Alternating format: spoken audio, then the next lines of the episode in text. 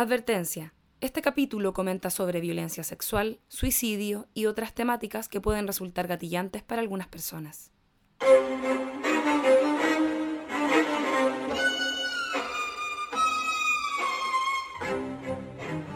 Bienvenidos a un nuevo capítulo de No Sabes Nada Podcast. Este es nuestro capítulo número 71 y estoy de vuelta aquí con mis compañeros porque estuve ausente en el último capítulo porque hablaron mucho de cosas de Star Wars, que yo no entiendo nada. Em, y me contaron además que al parecer eh, me habían pelado porque a mí no me gustan esas cosas. yo quiero decir que tienen razón igual, pero eh, en relación a Harry Potter, muy dispuesta a hablar de Harry Potter. y bueno, con más tiempo me hubiese visto igual las cosas de Star Wars, pero en fin mira, soy la mayor, tanto tiempo no tengo. Em, bueno, hola a mis compañeros que están aquí, José Manuel Bustamante, por favor, diga hola. Hola amiga, ¿qué tal? Aquí estamos. Nos fuimos de reto con la Chile. Y Claudia Cayo. Aquí estamos, callado, callado, callado, callado, callado. bueno, hoy vamos a hablar sobre una película en particular. No sé si alguna vez hemos hablado como de una película, eh, pero fue idea aquí de la Chiri, así que cuando la Chiri dice vean algo, nosotros lo hacemos.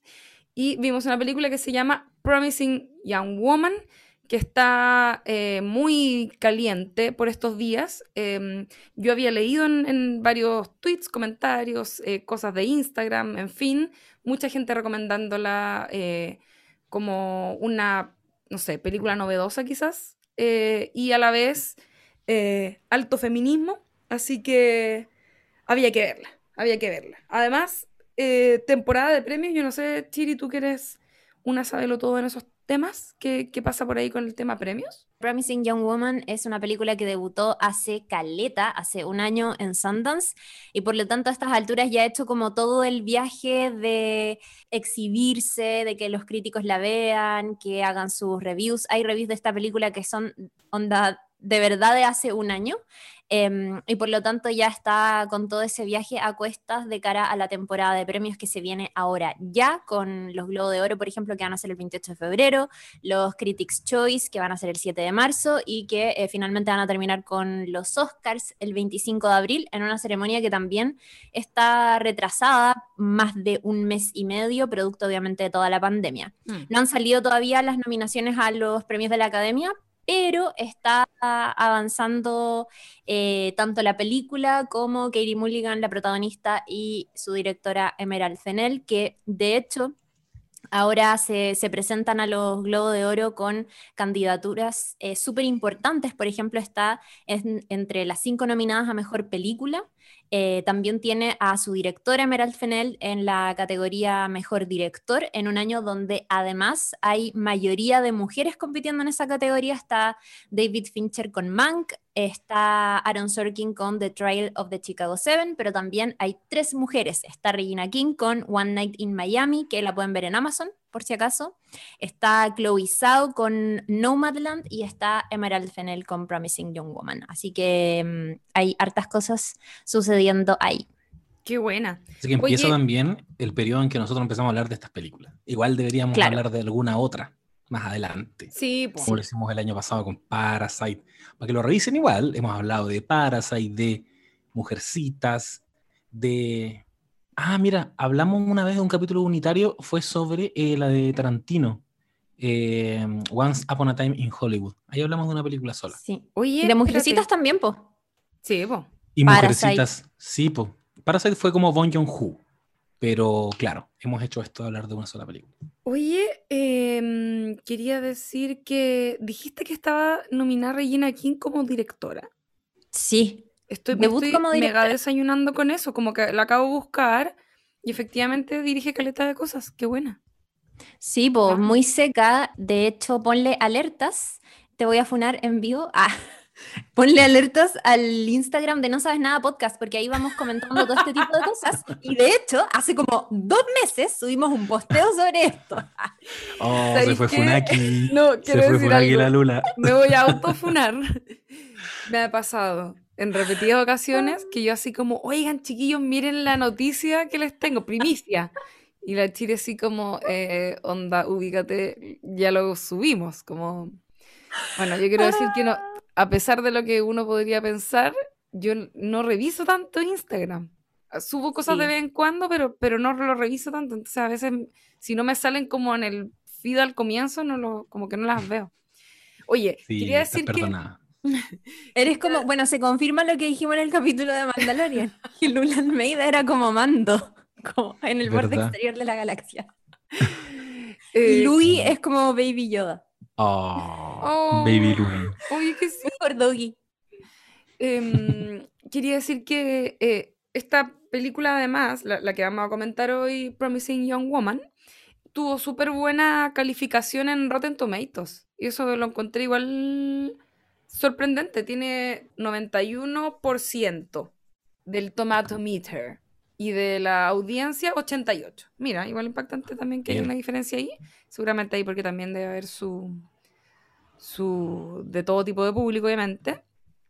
En general, las críticas eran todas muy positivas, como que de hecho a mí me llamó la atención que solo escuché comentarios buenos y pequeño spoiler, a mí la verdad no me pareció tan buena la película. Entonces como que me, me costó un poco encontrar como, como crítica crítica, crítica como al, en fin, a la película, pero muy buenas opiniones en general y obviamente una película muy entretenida, así que si es que no la han visto, las personas que están escuchando, véanla y quizás es una, un capítulo lleno de spoilers porque es una película sorprendente, entonces quizás debería poner pausa, ir a su servicio de streaming pirata local o lo que favorito lo que pillen y luego eh, verla y luego volver y escuchar tranquilamente el capítulo. Chiri, ¿tú nos ibas a contar de qué trata la película?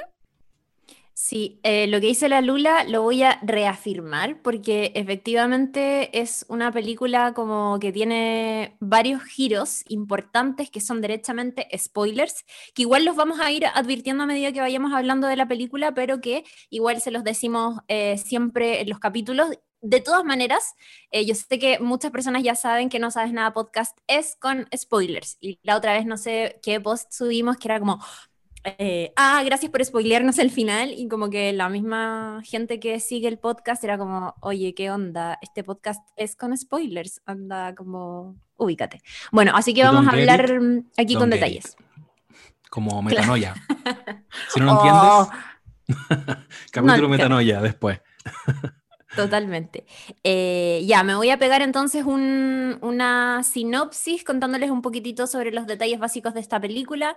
Eh, Promising Young Woman, podríamos decir que es una película eh, de suspenso con algo de comedia negra, muy rara, muy extraña, que fue escrita y dirigida por Emerald Fennell, quien, entre otras cosas, en el último tiempo ha hecho, por ejemplo, el personaje de Camila Parker Bowles en The Crown y que además fue showrunner de una de las temporadas de Killing Eve de BBC.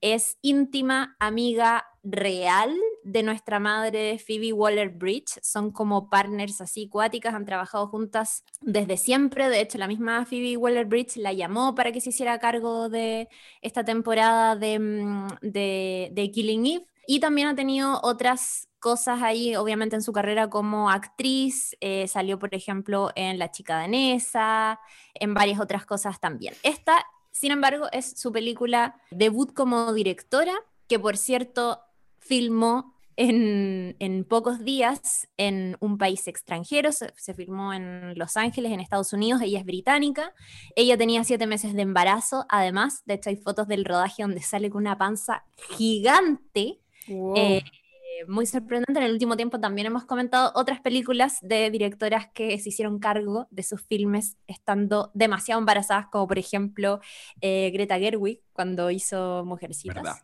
Y está protagonizada por Katie Mulligan, que ha hecho también varias cosas en el cine. Tuvo, por ejemplo, una participación en Drive, en The Great eh, Gatsby. Y además, esta película tiene como productora a nada más y nada menos que Margot Robbie, que de hecho tiene una productora y se dedica, ¿cierto?, a, a respaldar un montón de proyectos. Este es uno de ellos. Y la película cuenta la historia de Casey, que es el personaje protagonizado por Katie Mulligan, una mujer de 30 años que, según vemos en el tráiler y según vemos al comienzo de la película, todas las noches va a bares donde finge que está borracha hasta conseguir que alguno de los hombres del bar quiera llevársela a la casa, aprovechándose obviamente de su estado de ebriedad y abusarla. Hace todo esto para finalmente aleccionarlos sobre su conducta. Y de a poco vamos entendiendo por qué hace lo que hace y así nos enteramos que alguna vez estuvo en una escuela de medicina junto a su mejor amiga de la infancia, Nina, a quien violaron eh, y donde finalmente ella terminó suicidándose. Y lo que vamos conociendo a poco es que Casey de pronto ha empezado a conectar con todas esas personas que estuvieron al momento en que Nina denunció lo que le había pasado para cobrar venganza por su amiga es importante decir que desde más o menos el comienzo de la película, o sea, desde no, no, no pasa mucho tiempo hasta que sabemos, por ejemplo, el nombre del violador y que eh, vamos conociendo, pese a que no lo muestran al tiro, vamos sabiendo, por ejemplo, que está a punto de casarse, que va a ser una despedida de soltero y es como una idea que está, que empieza a, dar vuelta por la mente de la protagonista a medida que ella va haciendo otras cosas. Por ejemplo, conecta con Alison Brie, que interpreta a una ex amiga de la escuela de medicina con quien se junta, por ejemplo, en un hotel para hablar de la vida, del pasado, después de tantos años. Y eh, Casey se encarga de emborracharla en esta, en esta junta y le paga a un tipo para que se la lleve a una habitación y le haga creer que eh, abusó de ella. Eh, ahora, todo lo que voy a decir a continuación es directamente un spoiler. O sea, no lo voy a decir yo, sino que ahora vamos a entrar a comentarla como en detalle con el final, el polémico final eh, de la película, el guion y todas esas cosas, pero es básicamente de lo que se trata eh, la película. Así que voy a abrir la conversación preguntándole a mis compañeros qué nos pareció en términos generales esta película. José Manuel Bustamante. ¿Puede empezar la Lula? Pues, creo que la Lula tiene cosas Lula más positivas que decir.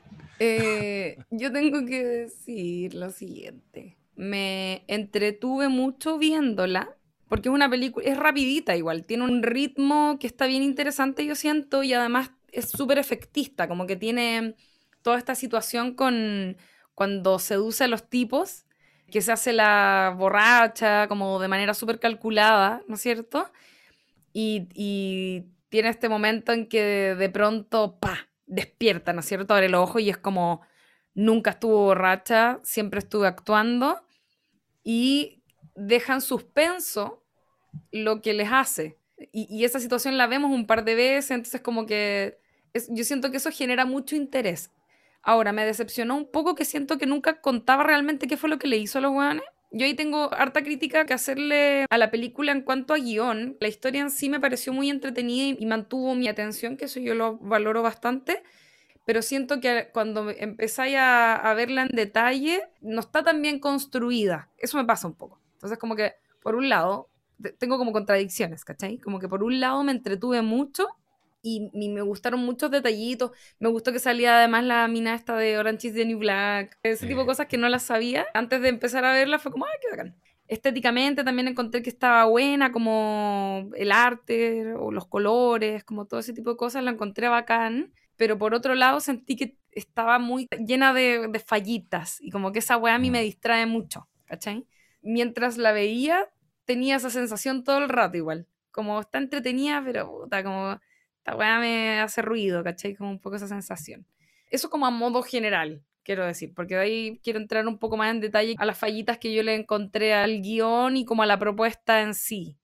Pero fue una película que la vi igual, me entretuve caleta y como que estaba muy despierta viéndola. Que yo creo que eso, sobre todo para una que se queda dormida cuando ve películas de noche, es como, no es menor, ¿cachai? Voy yo. Buenas tardes, compañeros. A continuación, no, eh, mi, mi, aproximación igual fue como un viaje donde empecé muy entusiasmado, porque creo que también la premisa la encuentro fascinante, después vamos a hablar quizás del género como de, tiene un nombre en inglés, después lo voy a buscar, pero es como... Como rape venganza- revenge. Eso, como venganza después de, de ser víctima de una violación. Eh, eso existe, ¿cachai? No, no es tan original, pero me gustó como esta actualización de la femme fatal al 2021 en que, o 2020, en que el móvil es feminista, pues, ¿cachai? Y me pasó que, que, me- que encontré muy interesante la estrategia de ella para ir como en esta cacería de hueones funeques, nivel como, hueón, ¿por qué no existe esta weá como en un en la tele, ¿cachai? ¿Por qué no han hecho una especie de, en su propia trampa, pero funando abusadores, ¿cachai? ¿Por qué no han hecho una cámara indiscreta donde una actriz eh, haga esta performance, obviamente con toda la seguridad que hizo requiere y todo un equipo de producción detrás, pero ver hasta dónde llegaría un weón eh, violador, ¿cachai? Está difícil, está complejo de tratarlo quizás en tele, pero como que la premisa la encontré, me hizo mucho sentido y me sorprendió. Yo la vi sin ninguna expectativa tampoco, no había leído ninguna reseña, no Mm. quería tener muchas ideas preconcebidas y solo vi eh, una pequeña sinopsis, pero como de tres líneas que aparecía en el lugar donde la vi ilegalmente. Y eso me dio una idea de que había una carrera profesional truncada. ¿cachai? Entonces dije, ah, ya debe ser medio drama.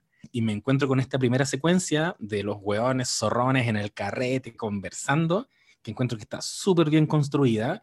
Cuando veo que la loca está toda borracha y casi apagada de tele en, en un asiento más allá, como que dije, oh, se va a ir para acá. Dije, qué heavy, qué, qué peludo el tema. Como que justo habíamos hecho eh, I May Destroy You y dije, chucha, qué, qué delicado. Y le, y le compré totalmente al weón que se acerca a ella como, como a ver si estaba bien. Le creí, realmente. Dije, ah, ya, un weón decente. Que además es el actor de The O.C.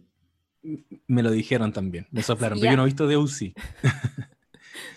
pero me dijeron que siempre hacía como de bueno. Entonces parece que era, era más fácil reforzar la idea de que el weón no era un weón Sí, perverso. Tiene cara de Y bueno. no, era un men más que en realidad sí tenía la intención de abusar de ella. Y yo dije, conche, su madre nos van a mostrar esta weá. Y no, ella estaba despierta. Y me sorprendí real en ese momento. Fue como, se estaba haciendo la inconsciente. Y claro, lo que dice la Lulay, hay una elipsis, no sabemos exactamente de qué manera lo confronta. Después nos dan una idea con otros casos, pero en esa primera secuencia no nos queda muy claro qué hace con él, pero al menos lo funa y, y lo pone en aprietos, que ya para mí eso es suficiente. Mm.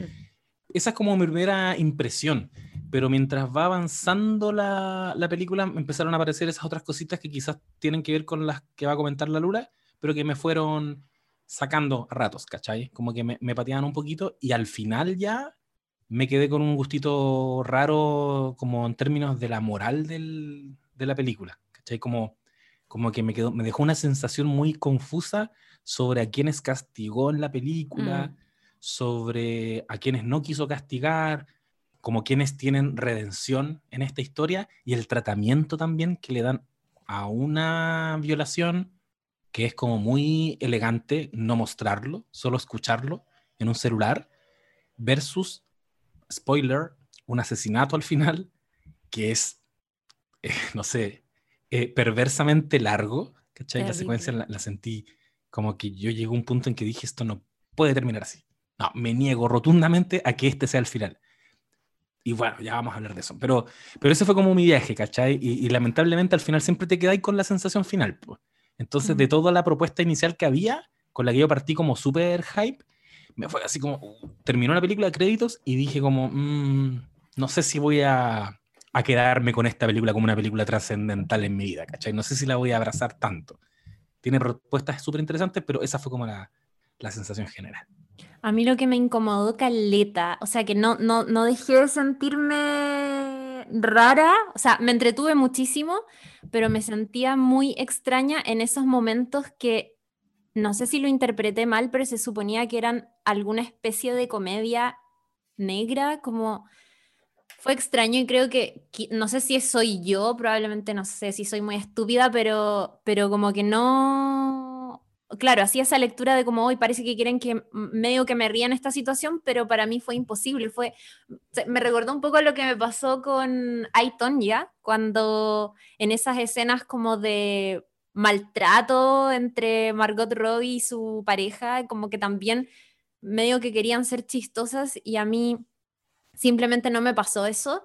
Y eso se me hizo un poco raro. Bueno, lo que ya vamos a hablar del final, que creo que en el fondo muchas de las cosas que tenemos que decir sobre la película están un poco atadas a las decisiones del tercer acto de la película, así que ahí lo, vamos a analizar más en profundidad. Sí quería decir antes que mm, buena la acotación de la Lula diciendo que aparece Seth de, de OC, eh, una decisión que por cierto fue a propósito, fue intencional y eh, donde estuvo ahí detrás los directores de casting, Lindsay Graham y Mary eh, que fueron ahí quienes estuvieron a cargo de no solamente castear a Adam Brody, sino también, por ejemplo, a Max Greenfield, eh, también conocido por interpretar a Smith en The New Girl, como eh, también fueron los responsables de meter en esta película a McLovin, Classic, eh, de Superbad, y también a Chris Lowell de Glow, y, todos esos actores fueron elegidos, como decía yo, intencionalmente. Todos estos actores tienen una cosa en común, que son como sus... Eh, no son actores tan conocidos, pero tampoco son totalmente desconocidos porque han tenido personajes que han sido claves y que todos coinciden en que han sido como personajes como buenos, como chicos buenos. Y lo que se quiso hacer con eso, eh, que fue como castearlos intencionalmente para precisamente trasladarnos hacia esa emoción, que es en el fondo como tener la idea de que de por sí son cabros buenos eh, y que finalmente terminan siendo unos nefastos, que ahí obviamente lo que se quiso decir que creo que es como uno de los tantos mensajes de la película, es como abusadores puede haber en todas partes y que hasta los chicos más buenos pueden tener como conductas impropias. Pero, pero sí, hay mucha gente que se sorprendió de ver a, Adam Brody dentro de la película y en ese papel precisamente, una decisión, por cierto, intencional. Oye, qué bueno que dijiste lo del loco de Glow, porque no me acordaba dónde lo había visto, dónde había visto esa cara. Eh, me demoré mucho, de hecho, así como en, como darme cuenta que era alguien que había visto, pero no sabía dónde, y claro, era el... Eh, ¿Qué era lo que hacían? Batch. Pero era, pero era como un millonario, ya ni me acuerdo. Que, sí. Pero era, sí, era el que financiaba finalmente la, el ah, programa, que era fanático de la lucha libre, eh, gay, medio como poco aceptado por su familia, que después se termina casando con eh, Británica, ¿se acuerdan? Como para que ella no pierda la visa. VIH. spoiler, heavy. De... No, Qué pena que la hayan cancelado. Sí. Oh. Gran bueno, Mark Maron, paréntesis, pero Mark Maron hace transmisiones de Instagram a cada rato y no sé qué onda y pienso que todavía debe estar sufriendo el duelo de su Oye, oh. Muy triste, yo justo ayer, un poco off topic, pero mm, justo ayer me puse a escuchar el capítulo que hizo cuando murió la polola, oh. porque parece que él cuando muere un invitado de su programa retransmite el capítulo. Mm. porque ellos parece que se conocieron haciendo el capítulo. No. Tienen, y tienen mucha onda. Y ahí como que los dos están emparejados con otras personas y, se están como joteando, básicamente. Oh, qué brígido. Brígido. No, de hecho, ayer me pegué un pequeño máster en toda la situación, porque como que no había cachado bien de que se había muerto la mina y todo. Sácate un podcast. Sácate un podcast, Mark Maron y la situación. Claro. Sí, oye, el podcast que se llama What the Fuck with Mark Maron, por si lo quieren buscar, tiene hasta una página web. Sí, y pueden buscar también el capítulo sobre Glow de No Sabe Nada Podcast. Bien bueno nos quedó. Nos gustó ese. Yo quería decir, a propósito de lo que comentaba la Chiri y la decisión intencional de poner a este actor eh, Adam Brody, como para enfatizar la idea de que, claro, cualquier weón puede ser un abusador, que, que eso también es otra cosa que rescato harto de, de esta película, que no, no tiene dobles lecturas en ese sentido, ¿cachai? Como que todos, aparentemente, quizás solamente los men no lo tienen tan claro, pero en general todos tienen bastante claro que meterse con una mujer que está en estado de ebriedad y sin consentimiento es una weá condenable. Como que por ese lado creo que la moral la tiene súper bien consolidada y lo transmite súper bien. Y la decisión de que para que funcione esta, esta como esta venganza que emprende la protagonista, tiene que existir entonces la idea de que, de que abundan, ¿cachai? De que los abusadores es como un mal endémico en la sociedad y por lo tanto siempre va a haber un hueón en un carrete que la puede abusar, ¿cachai? No es una hueá como accidental. Y ahí se distancia de otra serie que comentamos acá, lamentablemente una serie chilena, que es La Jauría, que, que es, eso es justamente lo que, lo que yo sentí que me hizo ruido en La Jauría, que era como, mira, para poder hablar de la violación y de los abusos y, de la violencia machista, entonces tengo que crear esta aplicación, em, porque así los hueones se organizan, porque es todo muy organizado y muy orquestado, y no es simplemente un hueón que ve una oportunidad en un carrete de abusar de una mujer que está inconsciente, ¿cachai? Como que encuentro que me gusta que ese sea como, el, como la base sobre la que se trabaja la historia. Sí. yo creo que Promising Young Woman, en lo personal, em, creo que, o sea, voy a insistir, yo le, yo le vi, así podría ser como una larga lista de todos los momentos que me parecieron medio charchitas como a nivel de guion. Cuando hablo de guion, así me refiero a a cómo está construida, construida la historia, ¿no? Como cómo se construye el puente entre un evento y el siguiente. ¿Ya? eso me refiero un poco cuando yo hablo de, de guion. Cómo está eh, fundamentada la historia, cómo está tratado el, tema, cómo está redondeado, cómo se plantan eh, como las pistas para luego recogerlas, ¿caché? Como todos esos caminos que se construyen entre un hito y otro, la utilidad que se le da como a ciertos personajes, etcétera, etcétera, siento que no, no está bien, sencillamente, ¿cachai? Eh, pero parte muy bien y precisamente por lo que decían de, de Adam Brody, que es muy interesante porque es como la, película parte muy temáticamente bien, ¿no es cierto? Como con estos hombres bailando en una discoteca, em, que además es, divertido porque los planos que veis son como paquetes de, de paquetes, como paquetes de hueones con estos pantalones, ¿no es cierto? Kakis, como hueones que vienen, no sé, de la oficina, ¿cachai? Bailando, así como haciendo movimientos, curados obviamente, y tienen esta conversación, un grupo de hombres, en el que están hablando mal de una jefa o una compañera de trabajo y es como, eh, en fin, como que están, ya se, como que se inserta esta temática, ¿no es cierto?, de cómo para ellos es como, puta, la guaya no se puede hacer nada porque hay minas, ¿cachai? Una cosa así.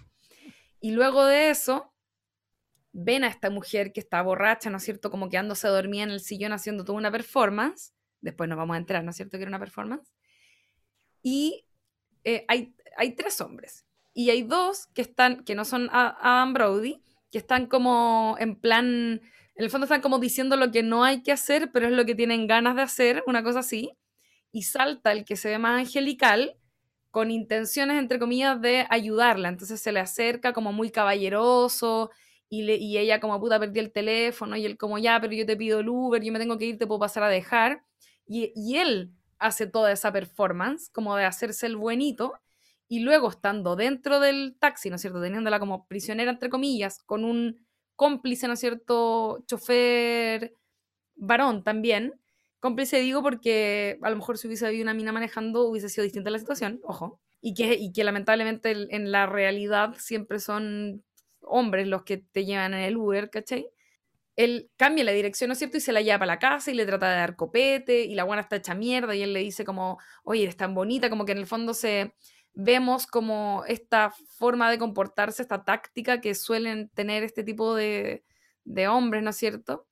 Y ocurre entonces este momento donde cuando él ya la tiene como lista, por así decirlo, ella despierta, ¿no es cierto? Y muestra que en realidad está muy sobria y quedamos ahí y después la vemos a ella yéndose de día, que eso es como, estuvo mucho rato entonces, ojo con eso, y te, te hacen un pequeño como guiño a que ella lo mató, como que uno se queda con esa idea, porque además es tan psycho la actitud que ella tiene, que es como, ah, ella quizás lo asesinó o algo, o le cortó el miembro, algo le hizo, ¿no es cierto?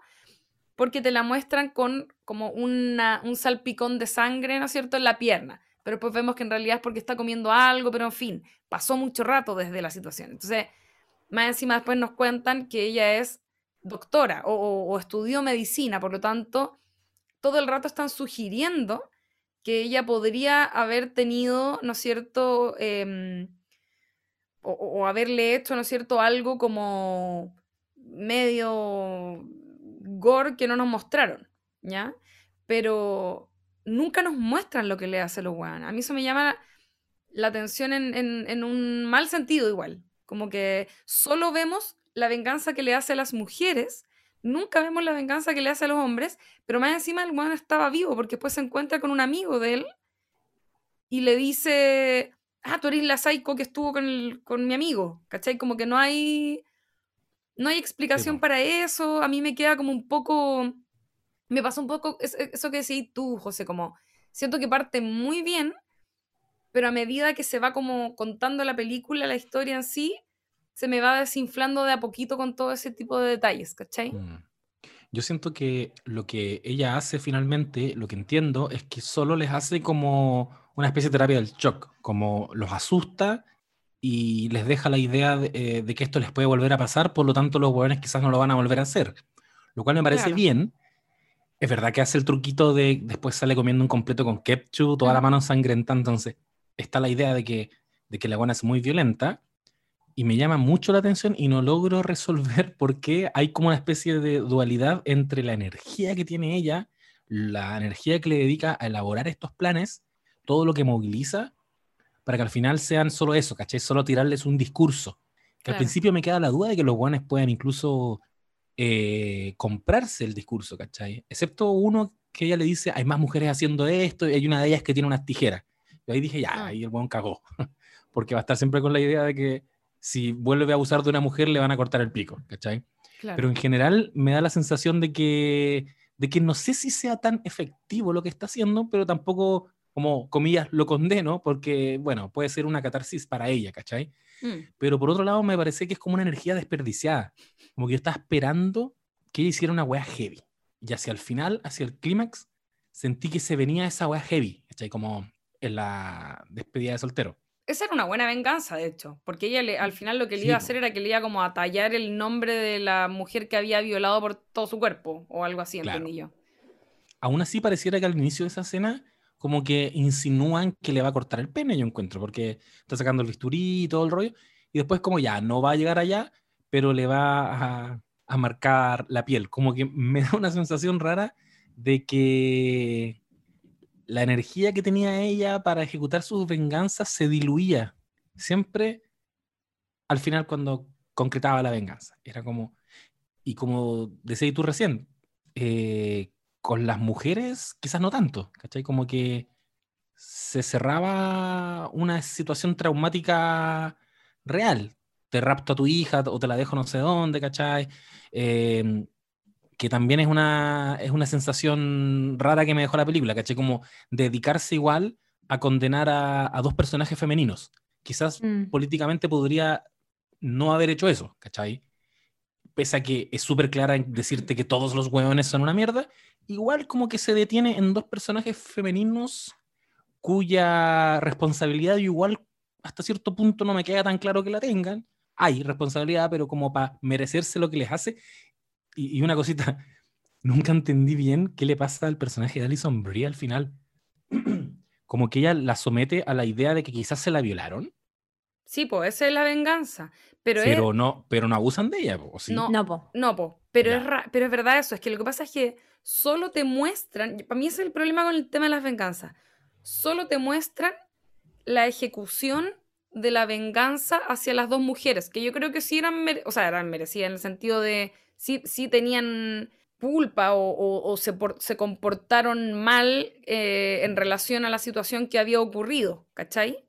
Pero es raro que solo decidieran mostrarte la ejecución de esas venganzas y todas las demás se las ahorran, porque de hecho la de McLovin es como que ella se echa para atrás, Mm. ¿cachai? No, esa no la concretó, yo tengo la sensación de que esa no era la forma que ella tenía de vengarse, ¿cachai? Igual lo de Alison Brie no lo muestran y lo de la decana de la escuela tampoco lo muestran, sino que ella como que lo termina explicando finalmente. Claro, o sea, Eh, pero te eh, lo pero muestran es- en el sentido de que uno se entera del... Claro. Y del 100% Claro, claro. de los detalles, Mm. ¿cachai? Ahora, en la venganza al personaje de Alison Brie, me llamó mucho la atención que siendo una mujer que a esta altura de la vida desconfía tanto de los hombres, al punto que no puede empezar una relación con un hombre y, y todos les producen la sensación de que son son hueones abusadores, que sí confíe en un hueón que no sé quién es, a quien le dejó encomendada la responsabilidad de hacerle creer a Alison Brie que la habían violado, pero no, ¿cachai? Yo igual podría pensar, puta, igual le dejaste una mujer borracha a este weón, ¿cachai? Más allá del susto que le quieres hacer pasar, eh, ¿por qué confías en que él no va a hacer nada? ¿cachai? Esa parte como que no me, no me calzó. Por algún motivo, él sí le generaba absoluta confianza de que no iba a hacer nada. Pero, pero la película te está diciendo otra cosa, pues, ¿cachai? Que, que no podéis confiar en los weones. Sí, es el tipo de problemillas que, que yo también le veo un poco como a la, a la historia. Como en el. Es como que el plan de la, de la mina no está muy bien eh, elaborado, pero a la vez todo le funciona fantástico. Eh, Todos los personajes reaccionan tal cual ella quiere que reaccionen, excepto al final. Y que al final igual pasa justo to- como ella lo había pensado, o al menos en su plan B, ¿cachai? Y salvo el abogado, que ese es un momento clave igual en la Sí. película, que yo lo que entiendo ahí es que, claro, ahí vuelve a contratar a una persona que supongo es como una especie de sicario, no sé, no, no, no, no, como que también eso queda un poco en una nebulosa, pero eh, ella tiene una idea de lo que va a pasar con e- ese, al visitar a ese abogado, que fue uno de los abogados que no solamente se dedicaba a defender a hombres acusados de este tipo de acosos y de abusos, de violaciones, sino que también había sido el que había defendido al violador de su amiga. Y ella va con una idea súper clara de lo que quiere decirle y hacerle a este abogado, pero se encuentra con algo que definitivamente no esperaba, que es un hombre totalmente tocado por lo que hizo en el pasado, arrepentido, o sea, muestra como real arrepentimiento y eso la descoloca totalmente y eso también, bueno, planta ahí como una semillita para lo que va a ocurrir en el final. Es, buen- Pero es bueno ese momento. Además que el actor ese me cae bien igual, a- Alfred Molina. sí, seco. Y es como, Sí. es muy bacán, pero, pero además tiene este, sí, en Spider-Man. Eh, ah, ¿acaso la luz ¿Viste Spider-Man? Ah, The Spider-Man. Eh, no, iba a decir que mm, eh, es un buen momento porque creo que ahí hay una conexión con la realidad que me gusta, que es, lo, que es algo parecido igual a lo que pasa con el personaje McLovin, que es en comedia, ¿no es cierto? Que es Mm. como un aliade o- y está como escribiendo un libro sobre lo difícil que es ser hombre, como que se ríe un poco de la actualidad, ¿no es cierto? Y en el caso del personaje este, del, del abogado, es una persona que que no se, no se está desayunando con lo que le cuenta ella, po, ¿cachai? Un guan que ya probablemente, no sé, yo asumo a partir del movimiento Me Too, ponte tú, tuvo su mea culpa personal, ¿verdad? Su momento de reflexión en donde él em, ya sabe todo lo malo que hizo y no puede, no, no puede vivir con eso, ¿cachai? Como que em, creo que ahí hay algo que está súper bueno. Hay un par de momentos que tiene la película que yo siento que son así, como pequeños momentos de lucidez, por así decirlo. Eh, Y que son lo que yo personalmente más, más valoro, que es ese, y también me gusta el momento de, ponte tú, de la hija de la directora, porque siento que, que ahí creo que todavía no sabemos bien qué fue lo que hizo con Alison Brie, con Madison, que es la otra chica, ¿no es cierto? Entonces, cuando vemos el momento en que ella le cuenta a la directora como tu hija, está, primero le, dice, ¿no es cierto?, está en una pieza con jóvenes como casi que la van a violar y la, la mamá está para la cagada, y después le dice, no, Juan, está sentada en un café esperando que llegue su boy favorita y no sé qué. Y en ese momento, también me parece un- lo menciono porque me parece un momento de lucidez como dentro de la, de la, de la película, porque es un momento que, si bien está elaborado rarísimo, eh, o sea, en fin, como que hizo la mansa investigación como para llegar a la hija de la directora, ok, no lo vimos, ¿no es cierto? No vimos esa preparación, pero no importa. Pero me gusta porque es un momento donde por primera vez te marcan los límites que tiene la protagonista. ¿Cachai? Mm. Como que a- ahí te dice como a qué límites es capaz de llegar en relación a su venganza, porque al principio no sabemos nada, como no hemos visto lo que hace realmente, pero tenemos el antecedente de que ella estudió medi- medicina. Yo no sé si esto es porque a lo mejor lo tengo como medio residual de haber visto Dexter, ponte tú, pensaba, como que a mí me decís, esta buena estudió medicina y era seca y ahora se está vengando, me Mm. imagino que los tiene a todos tajeados, po, ¿cachai? O que le Sí, po. sacó un órgano, no sé, como que me imagino cosas, el extirpó el pene, ¿cachai? Como que me imagino ese tipo de cosas. Entonces, a- aquí no, pues como que te, te- te da ciertos límites y creo que eso está bueno en, ese, en esos momentos que ella tiene. Pero bueno, en fin, siento que la- la- a mí la película en general como que me, puta, me hacía ruido como cada dos segundos, ¿cachai? Me, me pasó un poco eso y, y en parte porque mm, si bien me entretuve, a, a propósito de lo que decía el José, como es muy explícita en su mensaje, me pasó que era como muy explícita en su mensaje Mm. la película te está diciendo todo el rato, ¿cachai? Como te, hace el discurso, te lo muestra, te lo vuelve a contar, como que no, no quedan dudas, no trabaja muy bien con, con lo que el público imagina cuando uno escribe una, una historia, ¿no es cierto? Sobre todo en, el- en el cine, ¿no es cierto? Donde uno como que mm, muestra algunas cosas, pero otras no las muestra y, se- y- uno se las guarda, por así decirlo. Uno, e- es como cuando uno, cuando te cuentan un chiste, que el, que el chiste trabaja con lo que uno se imagina, ¿no es cierto? Como que te, te dice algo que uno se imagina cosas y después te lo cambia. Ya. La, la historia hace lo mismo en el fondo, pues te cuentan cosas y hay cosas que no te cuentan, entonces el público se imagina esas cosas, oye, agarra, eh, no sé, pues, elementos de, de lo que uno sabe de la vida, de la cultura popular, eh, en fin, y con eso rellena todos los espacios que no están, deja cosas a la imaginación, etcétera, etcétera. Y siento que la, la película como que esa parte no la trabaja muy bien, como lo que queda, por ejemplo, en el caso de la historia de la amiga. Es como que, obvio que desde un comienzo yo asumí que la amiga se había suicidado, ¿cachai?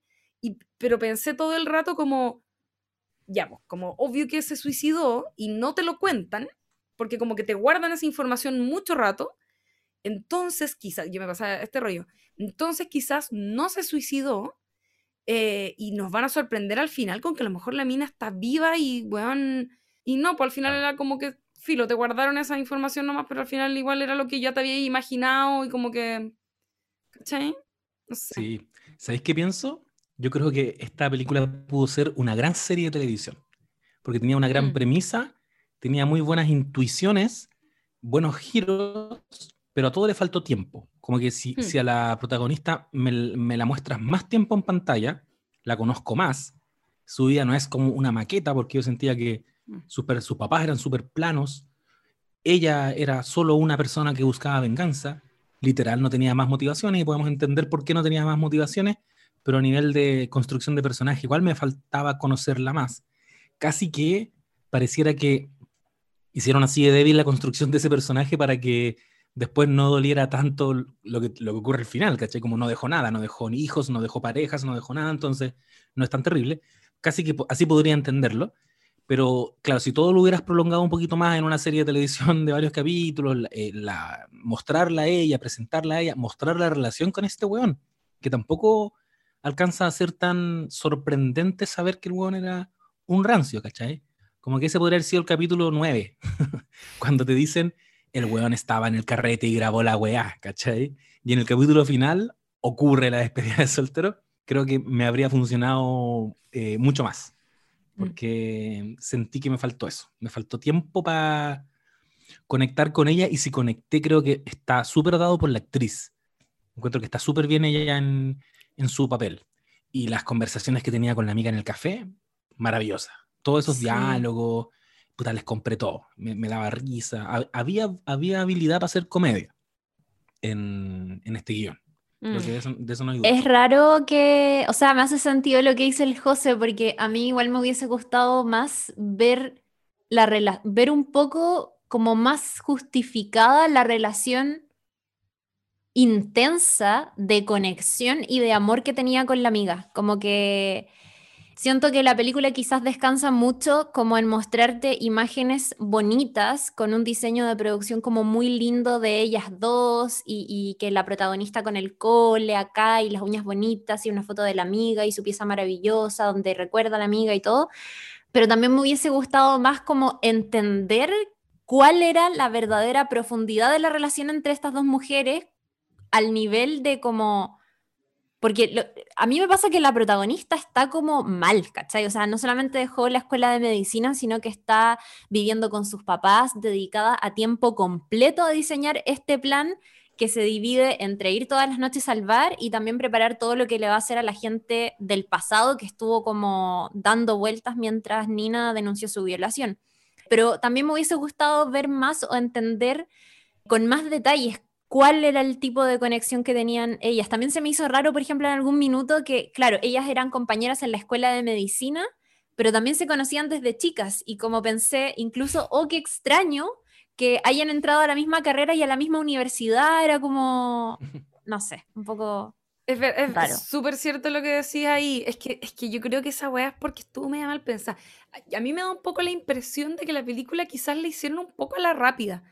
¿Cachai? Porque de hecho, o mm. sea, o no sé, o quizás estoy esperando mucho de una película que a lo mejor pretende solo pertenecer a este género de rape revenge, ¿cachai? Me pasa lo mismo. Eh, me pasa exactamente lo mismo. Por eso me siento un poco exquisita diciendo esto que estoy diciendo, pero ya que estamos como en esta, eso igual se me hizo un poco extraño. Sí, pues. No, pero a mí me pasó exactamente lo mismo. Es como, como que es que sabéis que yo, ¿por qué creo que le hacemos un análisis más en profundidad quizás?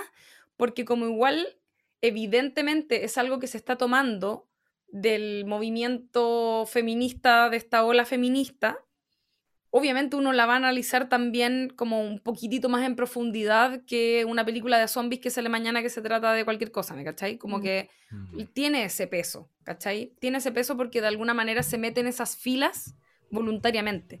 Y, y tengo la sensación de que estuviera un poco apresurada, como que y, lo digo también en parte por esos detallitos que, de guion que han dicho. Lo, que acabáis de decir tú, Chiri, eso es un problema de guion. y lo que decía el José antes también eh, es un problema de guion, ¿cachai? Lo, lo, que decís tú ahora digo como de, de lo de la amiga, que es algo que podría haber estado más explicado, ¿cachai? Como, porque ahí quizás si reforzábamos esa línea de que eran amigas de chica y que se metieron juntas a la universidad y era su sueño ser doctoras para salvar a las mujeres del cáncer de mamas, por decirte algo, no sé, como que podríamos a lo mejor haber entendido un poquitito más eh, sus motivaciones, ¿cachai? Lo mismo que decía el José en relación a cómo si sabéis que los hombres son violadores, dejáis una mujer borracha a cargo de un hombre, ¿cachai? Como hay algo ahí que no cuaja, no cuaja bien. Me pareció apresurada eh, y a la vez siento que se podría haber explorado y complejizado más toda la temática, porque como es algo que ya llevamos un par de años hablando, eh, como que estaría buena una lectura novedosa. Eso me pasó un poco con eso. Además, me pasa que estos como errores, entre comillas, que yo decía de guion, que a mí se me hacen muy evidentes. Eh, en realidad estoy diciendo todo el rato como errores de guion, como si fuera como, no sé, hubiese un listado como 10 mandamientos, pero no, no es así, sino que me refiero en el fondo como a fallas de lógica ¿cachai? Como mm. de lógica dentro de la historia. Por ejemplo, se supone, la actriz en algún momento, o sea, la actriz, la, la película en algún momento te muestra un pequeño clip en el que se, como que creo que vemos a gente bailando en la discoteca y hay un, hay en off como unas conversaciones de ella con algunas de sus otras víctimas. Y ahí se da a entender que ella incluso se hace pasar por menor de edad en algún momento y para conquistar a los tipos y en el fondo hacerlos caer como más encima, como, weón, creéis que soy menor de edad y igual eres capaz de jotearme. Y es como, esa actriz no se ve como menor de edad. ¿Cachai? Y, y, es, y, no, lo encuentro menor. Como que, no sé, en la huérfana ponen una persona adulta que se ve como niña, ¿cachai? Como que no es tan difícil hacer ese ejercicio. Y siento que ahí como que también se pasan un poco para pa un lado como demasiado irreal. Por otro lado, me llama mucho la atención que nunca la hayan pillado haciendo lo que hace si ha estado haciendo ese ejercicio cada fin de semana, según lo que cuentan, dentro de la misma ciudad. De hecho, cuando el pololo la pilla, eh, como saliendo con un tipo de una discoteca haciendo el show de la cura y no sé qué, él se da cuenta que, que es ella y yo siento que ahí podría no haberla reconocido, como que estaba, se veía tan distinta que en la vida real uno hubiese dicho como, oh, se parece Caleta, pero seguís de largo, ¿cachai? No, como que todo el contexto te decía que obvio que no era ella, entonces está como, está medio raro y a la vez ella se echa el agua muy rápido también, como que podría haber salido corriendo y da lo mismo, ¿cachai? Por otro lado, se está todo el rato vengando de hueones random cuando están todos los protagonistas de la violación en la misma ciudad que ella y, ella empieza con el plan una vez que este tipo le recuerda como la existencia de estos compañeros de universidad. Como una buena que está obsesionada con eso y que ha estado todos los fines de semana seduciendo tipos para darle una lección, no se ha preocupado de buscar en Facebook desde su misma obsesión de vez en cuando dónde están estos hueones, como que, ¿cachai? Como que hay algo raro también. Por otro lado, el violador no sabía que había un video, se supone, dando vueltas, cuando se dijo que sus amigos sabían y que se habían pasado el video. Eh, Madison, ¿no es cierto? Esta chica interpretada por Alison Brie, entrega voluntariamente un celular con el video, que también me parece algo un poco como oportuno. Esto, demasiado oportuno. Es que todo es demasiado oportuno. Como que todos actúan tal cual ella quiere. En fin, como que me, pasó que en general era todo muy complaciente con este público femenino o, feminista, pero no nos hacía pensar mucho en nada, como que era todo muy explícito y muy textual, que era lo que les había dicho antes.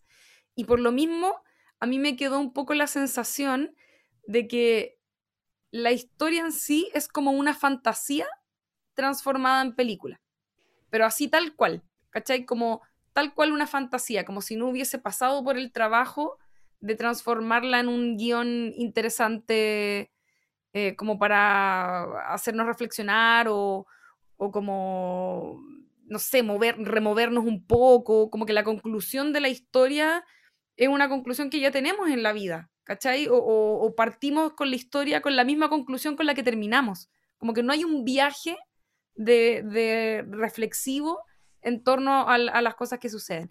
Y en ese sentido, creo que eso es lo entretenido también de la, película, que es como, es una fantasía, por lo tanto es una experiencia netamente catártica, eh, es como un porno feminista, por así decirlo, de venganza, eh, eh, un, postrecito, ¿cachai? Como un postrecito de venganza, un manjar de, venganza que te zampáis por una hora y media, ¿cachai? Una cosa así, como que yo al menos me, quedé un poco con esa sensación y por eso lo pasé también viéndola, pero a la vez, claro, como que igual uno cuando ve una película sabe un poco que las películas te hacen cambiar de, opinión o te, o te proponen una perspectiva nueva sobre algo y como que sentí que no hacía nada de eso, ¿cachai?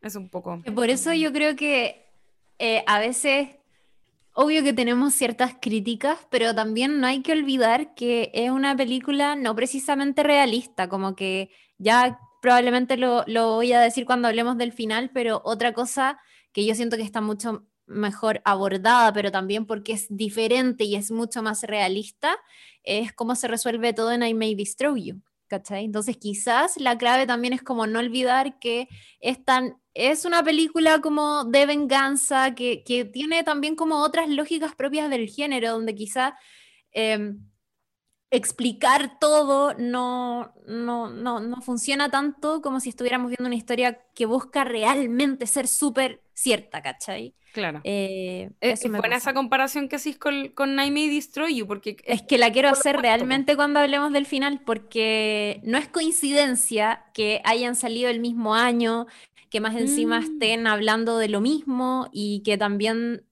se resuelva de maneras tan diferentes y que sin embargo me parece que las dos dicen weas que son atendibles, ¿cachai? Como que tampoco quiero destruir lo que pasa con esta película, que igual dice ciertas weas que obvio que son atendibles dentro de su género y bla, bla. Claro. Eh, antes que se me olvide, porque esta wea siempre se me olvida, la música de esta película, o sea, si hay algo que me gustó muchísimo, es la versión ¿De Toxic? Rara, tensa de Toxic de Britney ah. Spears. Que, hola, weá, buena. Me encanta que haya elegido esa canción y que, como todos los arreglos que le hicieron, están muy bacanes. No, excelente. No, no sé quién estaba a cargo de eso, como que.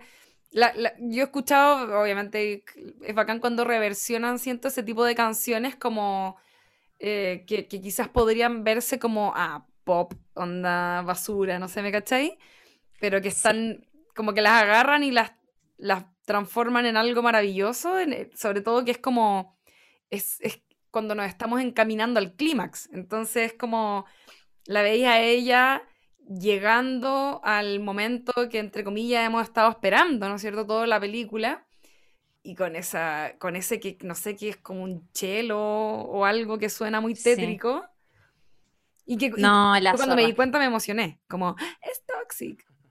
A mí me gustó Caleta porque, bueno, primero lo vi en la música, es, o sea, esa canción se ocupa en el tráiler, que ya te adelanta el tipo de película que es esta película. Em, y dije como, oh, bueno, ojalá que ocupen esta canción en la misma película, porque a veces pasa que ocupan una canción en el tráiler porque finalmente no veis en la cinta, y acá por suerte la ocuparon, esos arreglos estuvieron a cargo de Anthony Willis, que entre otras cosas ha hecho, por ejemplo, de compositor en Cómo entrenar a tu dragón, ha hecho música para Fortnite, para Solo, eh, la película de Star Wars, así que es una persona que que también de hecho estuvo, por ahí leí en una entrevista eh, que le hicieron a él con Emerald Fennell, donde hablaban sobre cómo habían llegado a esta canción y todos los arreglos que le hicieron para que finalmente sonara tan creepy como terminó sonando.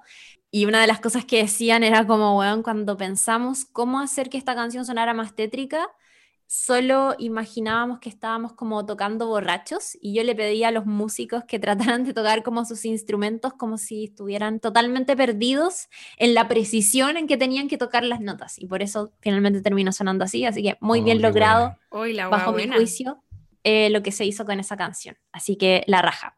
Eh, antes de hablar del final, ¿les parece que hablemos un poco de género de, este género de mujeres buscando venganza en el cine, a ver si podemos hacer ahí algunas comparaciones o algunas lecturas a partir de eso. Oye, eh, pero yo, yo la verdad no he visto, creo, películas de, o sea, he visto algunas, pero como mm, hice como una, una pequeña búsqueda y hay un montón de películas de, como de Rape Revenge.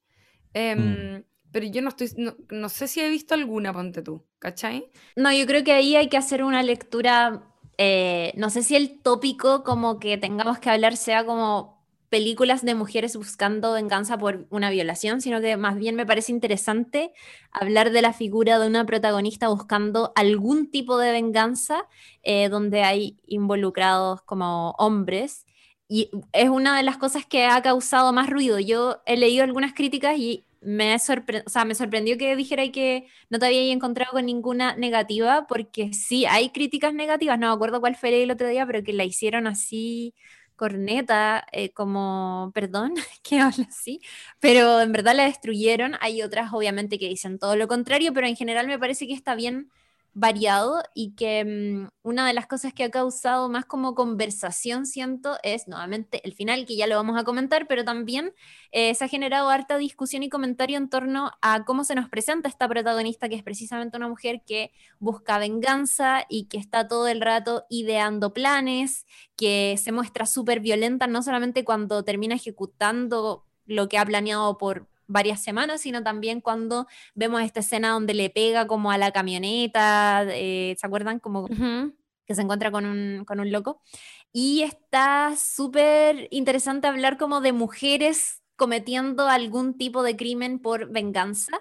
Eh, me acordé muchísimo, por ejemplo, de lo que se habló hace un par de años cuando Alia Trabuco sacó este eh, libro que se llama Las homicidas, que recopila como casos emblemáticos de mujeres que cometieron algún tipo de crimen en la historia de Chile y como que hace toda una lectura sobre cómo se abordó los cómo, cómo se abordaron como estos crímenes por venganza en la prensa, hace una comparación ahí como bien interesante con, con cómo se aborda este mismo tipo de crímenes cuando son cometidos por hombres. Y ella hablaba caleta sobre la extrañeza eh, que despierta de por sí una mujer que eh, es criminal o que está dispuesta a ejecutar venganzas tan terribles, porque vivimos precisamente en un mundo donde lo femenino no se asocia tanto a este como a violencias y donde, y acá la voy a citar directamente, donde parece que es más fácil imaginar a una mujer muerta que a una mujer que mata. Semi spoiler del final. Em, claro. Pero además ella decía que resultaba raro porque matar o, pensar venganzas que son como gore o que son súper terribles, eh, refleja precisamente como un ejercicio de poder que encima resulta muy raro imaginar en una mujer, porque no hemos sido históricamente las que hemos manejado como el poder, ¿cachai? Claro. Así que eso, yo, o sea, bueno, se le comparaba mucho con otras cintas que se le parecen en mayor o menor medida y que tienen que ver con este tipo de venganza. Por ejemplo, la comparaban hasta con Kill Bill, ¿cachai? Que también es como... Así que ahí han... Encuentro que tiene harto de hard candy. Sí, también con Caleta la comparaban con eso. Yo no la he visto. Pero, eh, o sea, como he, visto un par, obviamente, como creo que la chica del dragón tatuado tenía algo de eso también, como que haya... He visto un par de películas, obviamente Kill Bill, pero me pasa con, con ese tipo de historias que al final igual siempre es la interpretación de un hombre de qué es lo, lo, que haría una mujer violada, ¿cachai? Como, en el fondo, la visión de un, de un hombre que imagina, ¿no es cierto?, estas reacciones es desde lo que suelen hacer los hombres, ¿no es cierto? Que es como violentar físicamente, como ir a matar, eh, ¿cachai? Como siento que hay una visión muy masculina de ese tipo de venganza.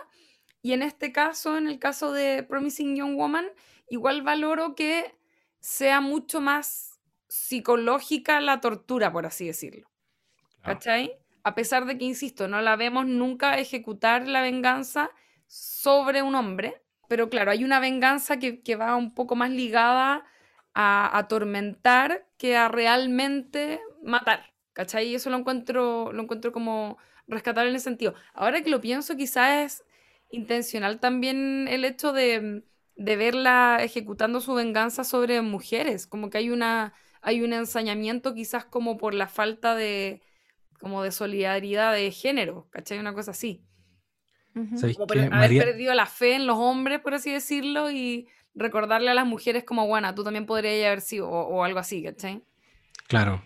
Encuentro que en esa línea está súper interesante que el género de, rape and revenge como que normalmente es un viaje muy personal eh, y entre comillas individual, de yo voy a vengar mi propia violación o el daño que me hicieron a mí. Está interesante que esta película subvierta eso y sea la venganza por la amiga, ¿cachai? Eso mm. creo que está súper interesante porque te habla de lo que decís tú, pues, de la sororidad, de la solidaridad de género, ¿cachai? Yo mm. no me voy a movilizar necesariamente por mí.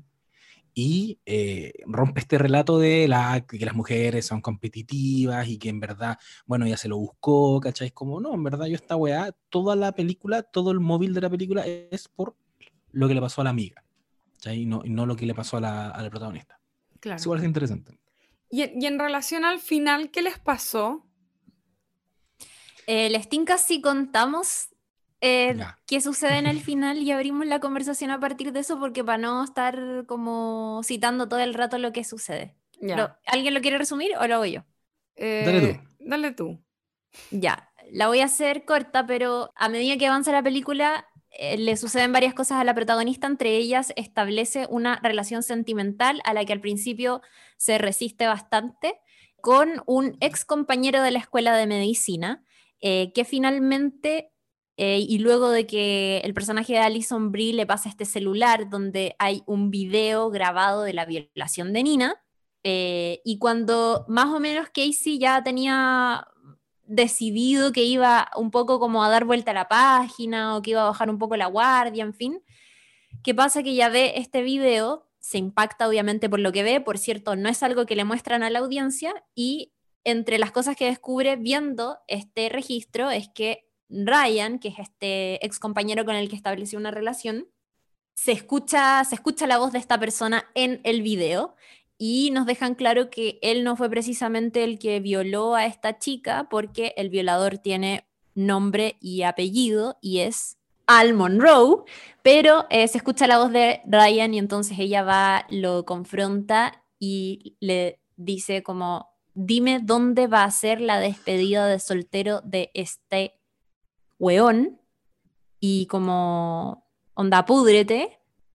Si puedes hacer algo realmente útil, dime dónde va a ser esto, porque más o menos que ellos entre las cosas que habían hablado era que habían conversado sobre típica como cosa que uno habla, que es como, ¿qué fue de esta persona? ¿Qué fue de este otro? Y ella se había enterado que Al Monroe, el tipo que violó a Nina, se iba a casar y que le, iban, le estaban organizando una despedida soltero. Acto seguido vemos y ya nos acercamos al desenlace de la película. Ella parte en un auto a la despedida de soltero de esta persona que va a ser en un lugar súper retirado de la ciudad, en una cabaña, en un campo donde se nos da a entender que no hay nada alrededor, donde además se juntó ahí con un par de amigos como cercanos y donde van a básicamente como chupar hasta el amanecer. Eh, ¿Qué pasa? Que ella se disfraza de enfermera, se hace como todo un look para que no la reconozcan y no sabemos qué es lo que quiere hacer en ese lugar, pero sí nos muestran a Casey llegando a este lugar, entrando, eh, sus, eh, o sea, el, el, que se va a casar, el violador, la ve y dice como, pucha, ¿quién la contrató? Les dije que no quería, onda mi em, esposa se va a enojar y nadie reconoce, pero ella va, le baila, qué sé yo, la cosa es que termina dándoles copete con algún tipo de somnífero al resto de los invitados y después de varias cosas logra subir con el eh, violador al segundo piso donde supuestamente le va a hacer como un show privado y no sé qué. Y él súper que se resiste, pero ella le dice, oye, pucha, eh, te prometo que no, no voy a hacer nada, si quieres que no haga nada, no voy a hacer nada, pero no me van a pagar si es que no subo, ¿cachai? Contigo. Entonces, Filo, ya, subamos suben y ella como que es súper simpática con él, muy comprensiva, no sé qué. La cosa es que termina amarrándolo a la cama con unas esposas y em, se empieza a discursiar de una manera súper tétrica, eh, donde le va revelando quién es, donde finalmente le cuenta que Nina es su mejor amiga y que está ahí para vengarla y le insinúa, ¿cierto?, que le va a dejar marcado su nombre en todo el cuerpo. Mientras lo va a hacer ya, este tipo se suelta de una de las esposas y empieza a tratar de defenderse de lo que eh, Casey le quiere hacer y empiezan en un forcejeo. Y luego tenemos una escena muy larga y muy angustiante donde este tipo trata de defenderse y la termina sofocando con una almohada hasta que la mata. una escena larguísima. Eh, a esas alturas, por supuesto que yo estaba como, concha tu madre, este no puede ser el final, what the fuck, como mal, pésimo, muy angustiada. Es terrible porque más encima es una escena muy larga donde vemos a la protagonista como mover los pies, tratar de zafar y no puede porque obviamente que es un tipo que pesa más que ella y que más encima obvio que tiene más fuerza, como que si se trata de algo físico claramente va a salir perdiendo. Em, la asesina Pasan toda la noche, amanece, uno de los amigos que está abajo se despierta, sube al segundo piso y le dice, buena, eh, ¿cómo lo pasaron? Y el loco le dice como, está muerta. Y el otro loco, ¿qué? ¿Es una broma? No, está muerta, no sé qué, ya, listo. No, hay que deshacerse del cadáver, van y lo queman en este lugar como súper apartado eh, este amigo que sube al segundo piso y que descubre toda esta situación le dice, tranquilo, todo va a estar bien, te vaya a casar, no le vamos a contar a nadie, vamos a hacer lo que tenemos que hacer y sigamos con nuestra vida. Así que van a quemar el cuerpo y al otro día o ese mismo día, no, no, me acuerdo ahí como de la temporalidad, este tipo se casa en una boda donde obviamente va toda su familia, donde por cierto va el mismo Ryan, que era la expareja de Casey, en fin, en fin, en fin. Y hacia el final descubrimos que Casey dejó, al parecer, programado un montón de mensajes y cosas para, o sea, entendiendo que si iba a esta despedida de soltero, las, las cosas podían salir mal para ella. Eh, y en ese caso tenía, descubrimos un plan B que consistía en delatar como a estas personas. Entonces vemos que eh, entre las cosas que hizo antes de irse a la despedida soltero, le mandó una carta a eh, el abogado que se había disculpado con ella, entregándole cierto como algunas pistas de toda esta situación, básicamente revelando que ella había ido a la despedida de soltero y a esas alturas ya su familia estaba súper preocupada porque había desaparecido, entonces la policía la empieza a buscar hasta que dan con esta pista, terminan yendo al lugar eh, y arrestan a Al Monroe, encuentran restos de su cuerpo, ¿cierto? Y vemos cómo Ryan empieza a recibir como mensajes de texto donde Casey le va diciendo como, son mensajes programados, por cierto, donde ella le dice, básicamente le confiesa como que dejó todo esto planeado y que buena onda, te odio, gané, una cosa así. Y se llevan eh, detenido a Al Monroe y también a su amigo. Fin. Bien. ¿Qué les parece?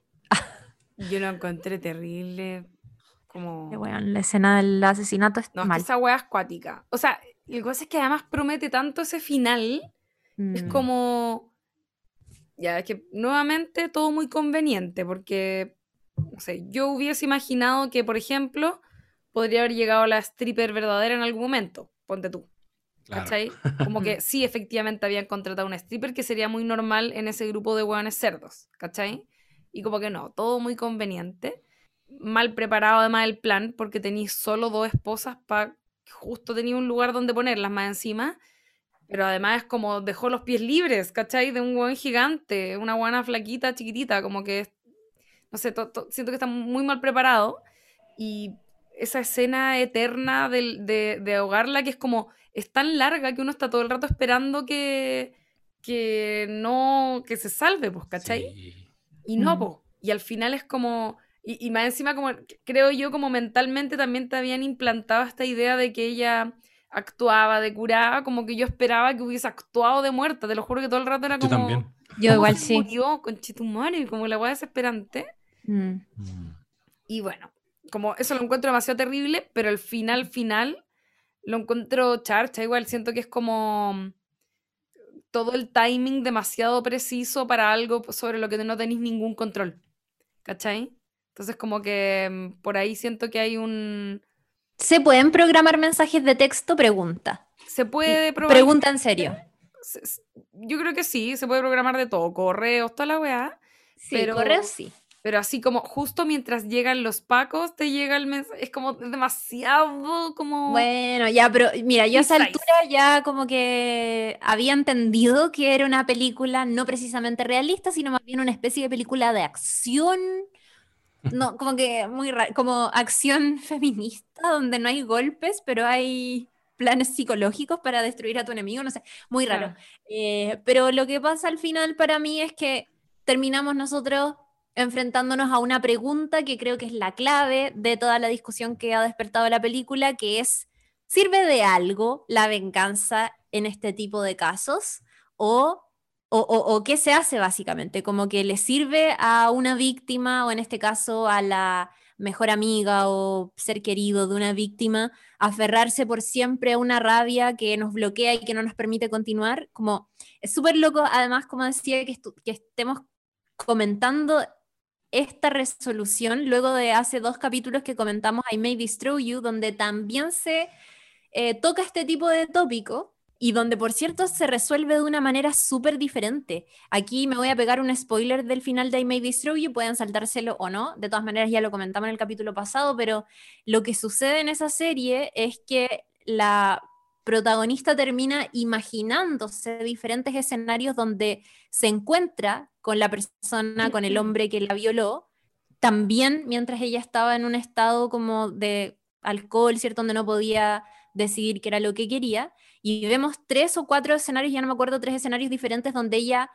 se venga de alguna manera de este ser eh, y que son planos que finalmente quedan en la fantasía porque nunca vuelve a toparse con, eso, con ese hombre y por lo tanto debe seguir como con su vida de alguna manera y va a ser, y ese hecho traumático de una violación la va a acompañar por el resto de la vida, que, que a mí en lo personal me hizo mucho más sentido que esto, pero también entiendo que este es otro tipo de película, ¿cachai? Es que es eso. Em, el- eh, al final el género, como que la otra obviamente... Es, es que, es que por eso, ¿cachai? No.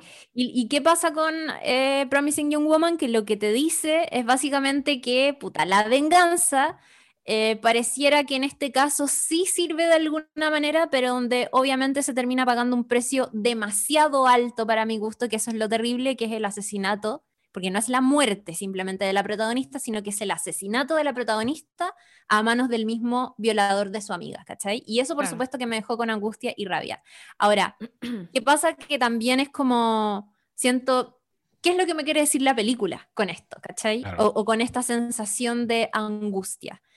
Tiendo a creer que es como simplemente el mensaje de que no, no, no, hay no hay ningún tipo de justicia ni preparación para las víctimas de este tipo de crímenes, ¿cachai? Y que por lo tanto eso, es la, eso produce una consecuencia directa que es una mujer que trata de buscar justicia con sus propias manos y que finalmente no le resulta y donde obviamente va a perder, porque si finalmente esa venganza, es que me pasa lo siguiente, si, si finalmente esa venganza va a incluir como un enfrentamiento físico con hombres y más encima con un violador, claramente tiene las de perder, ¿cachai? No, no va a poder salir viva de esa weá. Y es terrible, pero puta, es cierto. Y no sé, como que ese, ese quizás es el mensaje como de angustia, desgraciadamente, que te deja. Y también siento que dialoga todo el rato con otro debate que también se ha estado abriendo en, los últimos, en el último tiempo, que es el que decía al principio, pues como de, de qué sirve la venganza o de qué sirve como exponer a tus abusadores o a tus violadores, de que como que incluso se ha llegado a cuestionar de, de qué sirve la funa, ¿cachai? No sé. A mí me pasa que, mm, que siento que una, una, película, como hemos venido diciendo, que es, es tan, entre comillas, fantástica, que es un código que uno puede aceptar, como mm. nos proponen que ella elabora planes maestros y los concreta y le salen bien, como que nos hemos ido comprando ese rollo durante toda la película. Antes conversábamos con la Lula de que era muy como el profesor de la casa de papel, que todo le funcionaba demasiado bien. Como profesor, eh, estamos rodeados, eh, tienen un arma apuntando a mi cabeza. Sí, yo sabía que eso iba a pasar. El día 2, a las 20 horas, era como, ya, bueno, sabía todo lo que iba a pasar. Siento que, claro, lo que decía la Lula, como que uno igual en un minuto acepta que ya, los planes, no sé cómo los elaboró, eso es muy lógica de película de venganza, se está ejecutando el plan veamos lo bacán que le sale y hay un, grado de placer en eso.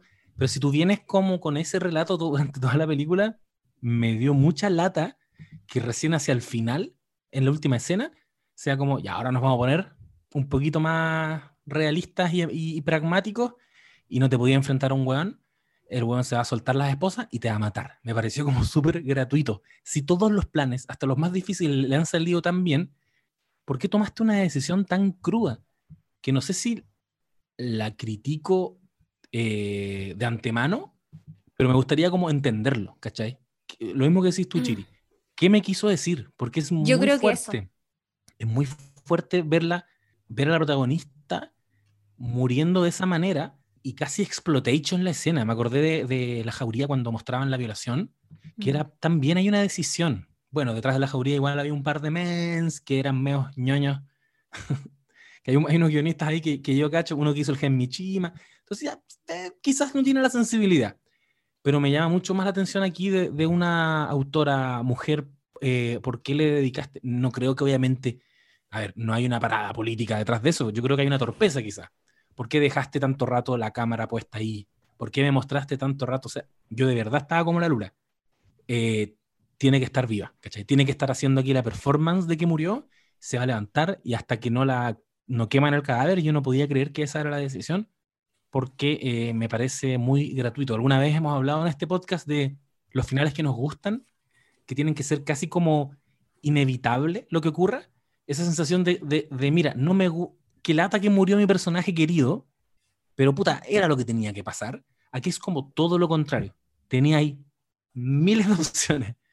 Eh, decidiste castigarla de alguna manera, eh, y aún así cuando muere, después vemos lo que decían ustedes, tenía esa, esa posibilidad, también la tenía pensada. Y ahí ya entro aquí como en un plot hole, que es como, no podéis tenerla tan pensada a nivel, el mensaje les va a llegar igual.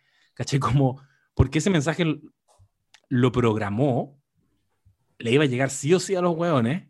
Ponte tú a otro, al, al Perkin este con el que estuvo saliendo, no me acuerdo cómo se llama. Ryan le dice, ¿creíste que ese era el final? Pues esto no ha terminado. Eso es el mensaje de alguien que está seguro de que se va a morir, no de que, ve la posibilidad. Y que las cosas van a ocurrir tal cual ella las pensó. Como, ¿qué pasa si el weón se traumó y no quiso ir al matrimonio porque, Como que siento que está... a mí eso me pasó, que siento que como en general la película entera, como por tratar de eh, avanzar según lo que quiere que ocurra, se pasa por la raja toda lógica, que eso, eso siento que, es que insisto, como si esta fuera una película de los ochentas, de bajo presupuesto, sin Alison Brie y sin, y sin Carrie Mulligan, y, ¿cachai? Y sin una eh, guionista de series bacán, como que si no fuera por todos esos elementos, ya, ok, es una película que está interesante, oye, mira esta película de cine B que quedó más o menos buena o que tocaba una temática que nos podría interesar, como que, ¿cachai? Pero no es el caso, pues. Entonces, ¿por qué tiene tantos como baches? ¿Por qué, se le, por qué pasó colado? ¿Cómo nadie se fijó que era, que era como extremadamente, no sé, últimamente extremadamente conveniente, iba a decir, pero como que siento que últimamente Hollywood tiene mucho esa weá y me están dando rabia, como que siento que mm, está perdiendo mucha calidad, como que, mm, no sé, eh, a mí no me gustó nada al final, como que lo sentí, la, la parte de los, de los mensajes programados era como ya, era la jauría. justo le y justo le está llegando en el momento en que ingresan los policías y él está ahí mirando y es como, yo sé que es una película, como que el timing tiene que ser preciso, pero ese, ese timing, por eso cuando uno dice, oh, esta película es súper buena, es porque eso estaba plantado de alguna manera, ¿cachai? Como que es como cuando uno ve mm. el sexto sentido y al final es como, todo termina calzando y bien. es, como, es como revisáis la película para atrás y onda, Bruce Willis no habló con nadie nunca. Y es como, concha tu madre, lo tuve frente a mis ojos y no me di cuenta. Onda, eso, eso es un, un como un, un, momento muy satisfactorio de decir esto estuvo bien construido desde el comienzo. Yo creo que el tema de los mensajes programados, programados y todo eso es como un intento no sé si voy a ser muy dura con esto, pero es un intento desesperado por devolver un poco de esperanza después de haber matado a la protagonista como la mataste. Como que yo creo que todos tenían súper claro que ese no podía ser el final, porque si no, ¿qué clase de...? Como que incluso me parece que si hubiese terminado en eso, hay como una responsabilidad moral de lo que le estáis contando al mundo, que, que, que por más que sea válido escribirlo en una historia de ficción, como que no, no está para salir en estos tiempos, ¿cachai? No sé, bueno. Claro. No, estoy súper de acuerdo. Y, de hecho... y, y, eso me pasa con, el, con los mensajes como del final. Y también creo que está interesante, eso sí, hacer una lectura que no, no, la, no la he dicho hasta el momento, pero finalmente lo que quería la protagonista era que la gente que termina abordando se disculpara de alguna manera, ¿cachai? Y eso es lo que finalmente es muy interesante también ver cómo eso simplemente no pasa, ¿cachai? Mm. Porque el violador sabe que se violó a una mujer y sabe que, o sea, es un weón que termina matándola a ella también, ¿cachai? Em, y ella solo lo que quería era como una disculpa, como hizo el abogado, que le reconoció, ¿cachai? Claro. Que finalmente terminó ayudándole en el final. Eh, y simplemente no pasa, ¿cachai? Y no pasa en ninguna de las personas, ni en la decana, ni en la nada. Y ahí alguien podría decir, ya, pero es que cómo quería que se disculpara, si la manerita que tuvo de eh, abordarlos. Pero también al principio ella lo buscaba de una manera súper, o sea, era un poco pasivo-agresiva, pero muy diciendo como, no sé si recuerdas lo que pasó con Nina, no sé si recuerdas cómo llegó a ti, eh, ¿Crees que eso está bien? ¿Qué lectura haces después de los años, cachai? Nadie termina disculpándose, finalmente eso era lo que ella quería. Sí, es verdad, eso, no lo habíamos mencionado y es, y es muy importante porque además esa escena está súper bien como ese diálogo, encuentro que está súper bien construido, como, como que ella le da todo el rato el pase para que él diga eh, que le intentó violar o que la violó, como ese tipo de de, afirmaciones y, están, los hombres al menos están todo el rato esquivándola, ¿no es cierto? Como, eso está bueno. Me, gustó como ese, ese momento que se da. Y es que es lo que ella busca toda la película, por el principio también con, con, los, con los primeros hombres que ve. Y creo que el único que lo dice es McLovin. Y por eso lo deja ir. No, McLovin lo que hace es no abusar de ella cuando está inconsciente. Como mm. que ese es su ah, punto de deconstrucción. Mm como que la despierta en una escena muy chistosa, como que le grita. bueno, yo quiero decir que, que esto que estamos comentando, siento que es una moral súper cristiana igual. Es como, uno, ella no mata a personas. Eh, dos, ella perdona al que se arrepiente. ¿Verdad? Y, mm. y tres, la foto te está hablando de códigos cristianos todo el rato. Porque vale que decir que la foto, si algo, algo bacán tiene la película, igual la foto está bien construida, lo dijeron recién, diseño de producción y todo. Eh, y hay una escena en que, no sé si cacharon, cuando lo tiene esposado al tipo, eh, ¿Como Jesus? forma una cruz, po, está como Mm. crucificado y te lo muestran desde arriba y tiene dos almohadas en los dos brazos. Hay una escena donde ella está sentada en un, en un sillón en su casa y el sillón tiene como unas curvas, entonces detrás de ella se forman como unas alitas de ángel Mm, sí.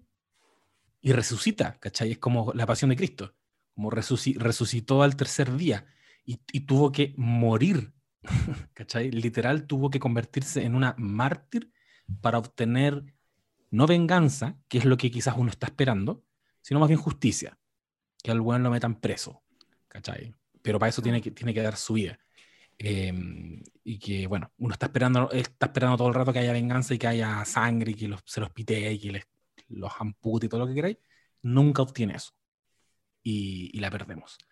Pero, pero eso, me dejó muy. Nunca- dejó muy- nunca muy lo va a dolido el obten- final.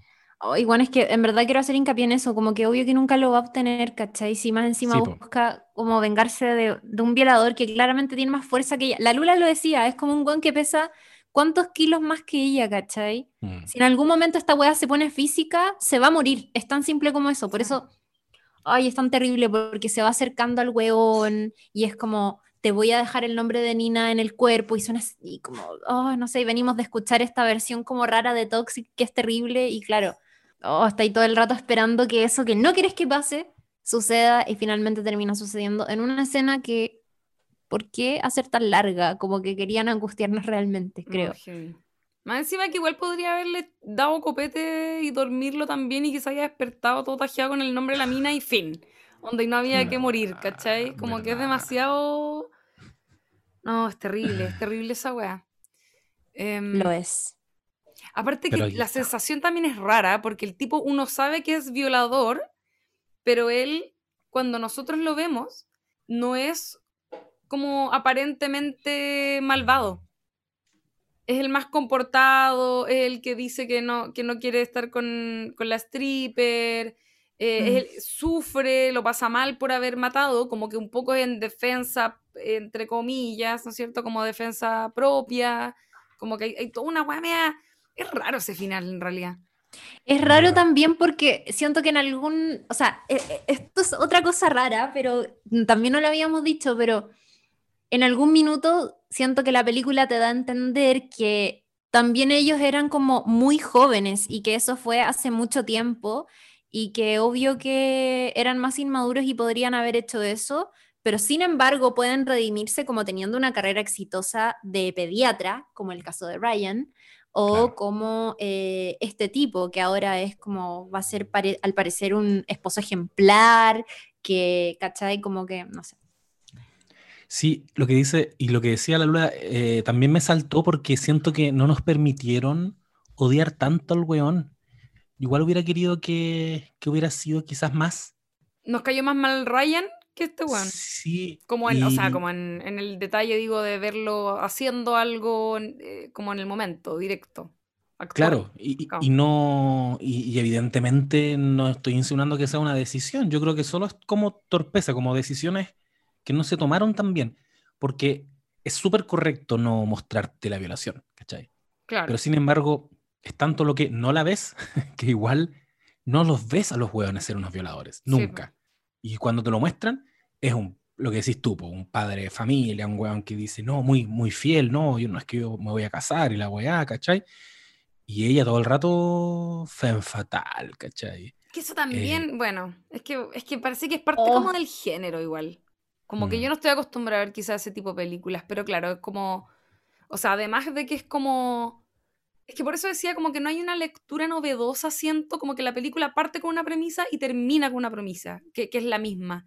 Como que no, Mm. no tiene, no hay un viaje, a diferencia de I May Destroy You, no sé si será porque quizás ahora es, es como una manera de carrilear brígido quizás, pero como hay una reflexión quizás personal del autor ahí, un- como es más realista la historia, hay una reflexión muy profunda, ¿cachai? Que yo sé que a mí no me gustó tanto el final porque lo encuentro un poco largo, ¿ya? Pero, o sea, como... Pero, pero estaba bueno el ejercicio en el fondo, ¿cachai? Como de, de pasearse por estas posibilidades, en el caso de I May Destroy You. Pero acá en la película es como es todo tan artificial, ¿cachai? Que, y, no, hay un, no, hay un, no hay una reflexión detrás de lo que ocurre, ¿cachai? Claro. Finalmente pasa eso. A, mí no me parece mal en todo caso que muestren que el weón ahora es una súper buena persona, porque creo que se condice un poco con esta idea de la que demuestra la película, que es como los hueones buenos también pueden ser malos y a la vez los hueones que ahora son buenos probablemente tienen un pasado de mierda también, y eso, eso lo encuentro interesante, pero no sé si la película como que te está llevando para allá realmente. Siento que es como, está nomás, pero no sé si hay una reflexión en torno a eso. También, me pasa que ahora estaba pensando que quizás si no hubiese visto I May Destroy You me hubiese gustado tanto y solo hubiese visto esta película, probablemente lo hubiese disfrutado más porque tengo un punto de comparación que para mí es demasiado bueno y muy realista, como quizás realmente me siento más cercana como a ese tipo de género. Eh, por eso quiero ser justa al decir que las críticas que le estoy haciendo, o sea, que al hacer como las críticas que le estamos haciendo, igual reconocemos que quizás somos más cercanos como al otro, mm, como a la otra manera de abordar ciertas cosas. Ya, sí, todo el rato, todo el rato. Y, ah, bueno, a propósito de eso que decían recién sobre la femme fatal, quería eh, exponer muy rápidamente una polémica que surgió a propósito de una crítica que se hizo en Variety, que es una revista con críticos clase A, de A, de A, de A, como primera, primerísima clase cuando se habla de espectáculo y de cine, de televisión, en fin. Em, entre sus filas está un crítico que se llama Dennis Harvey, que escribió una reseña de esta película hace mucho tiempo. Me parece que él la vio en Sundance hace un año y por lo tanto una crítica que lleva mucho tiempo como, o sea, que se publicó hace muchísimo, donde rescató varias cosas de la película, pero sin embargo criticó duramente a la actriz diciendo que a pesar de que es una buena actriz, haber elegido a Mulligan fue una elección extraña porque parecía estar todo el rato en como un mal comportamiento, en una mala actitud. Eh, dijo también que, por ejemplo, la productora de la película, Margot Robbie, hubiese sido mucho mejor actriz para interpretar este personaje que se mostraba todo el rato como queriendo ser tan agresivo y tan sexual dijo que en, algún minuto dijo que incluso como que el pelo rubio de Katie Mulligan le parecía como, no me acuerdo cuál era la palabra, no me acuerdo si era como terrible, falso, una ofensa, pero fue como súper duro. Y lo interesante es que Variety salió a disculparse por esa crítica eh, de hecho, si es que ustedes la revisan ahora, tiene como un enunciado arriba que dice Variety se disculpa sinceramente con Katie Mulligan y lamenta el lenguaje insensible que se ocupó en esta crítica por su notable actuación, una cosa así. Uy, yo tengo que decir algo. Es que bueno, eso quiero, abramos el debate porque cacha que tuvo mucha, o sea, mucha repercusión, no solamente la crítica que hizo eh, este, esta persona, Dennis Harvey, sino también las consecuencias que tuvo que Variety salió a disculparse. Obviamente que se especuló muchísimo sobre por qué esta revista salía eh, a, emitir un, onda, tres líneas que estaban encima destacadas al comienzo de la crítica, sino que también salieron muchos colegas, como por ejemplo el Telegraph, a decir que... Em, la disculpa de Variety era una traición a los críticos de todo el mundo y que Variety jamás debería haber pedido perdón por una crítica que era honesta y que haberlo hecho era un freno directo a la libertad de expresión. Pero por otro lado, se generó muchísimo debate, incluso a partir de la misma actriz que eh, fue... Mm, entrevistada, me parece, por el New York Times, eh, donde ella decía, entre otras cosas, la, la, voy a citar textualmente, siento que es importante que la crítica sea constructiva, que estemos mirando las cosas correctas cuando se trata de trabajar en cine. En este caso estamos mirando el arte y estamos mirando la actuación de una persona y la forma en que se está haciendo una película determinada. No creo que esa manera de mirar este tipo de cosas tenga que ser el cómo se ve o luce un actor o no, que fue precisamente lo que sentí que se hizo conmigo en ese artículo. Agregaba, lo que para mí fue decepcionante porque obviamente la, película aborda cuestiones relacionadas con nuestras percepciones o ideas preconcebidas sobre las personas y las mujeres.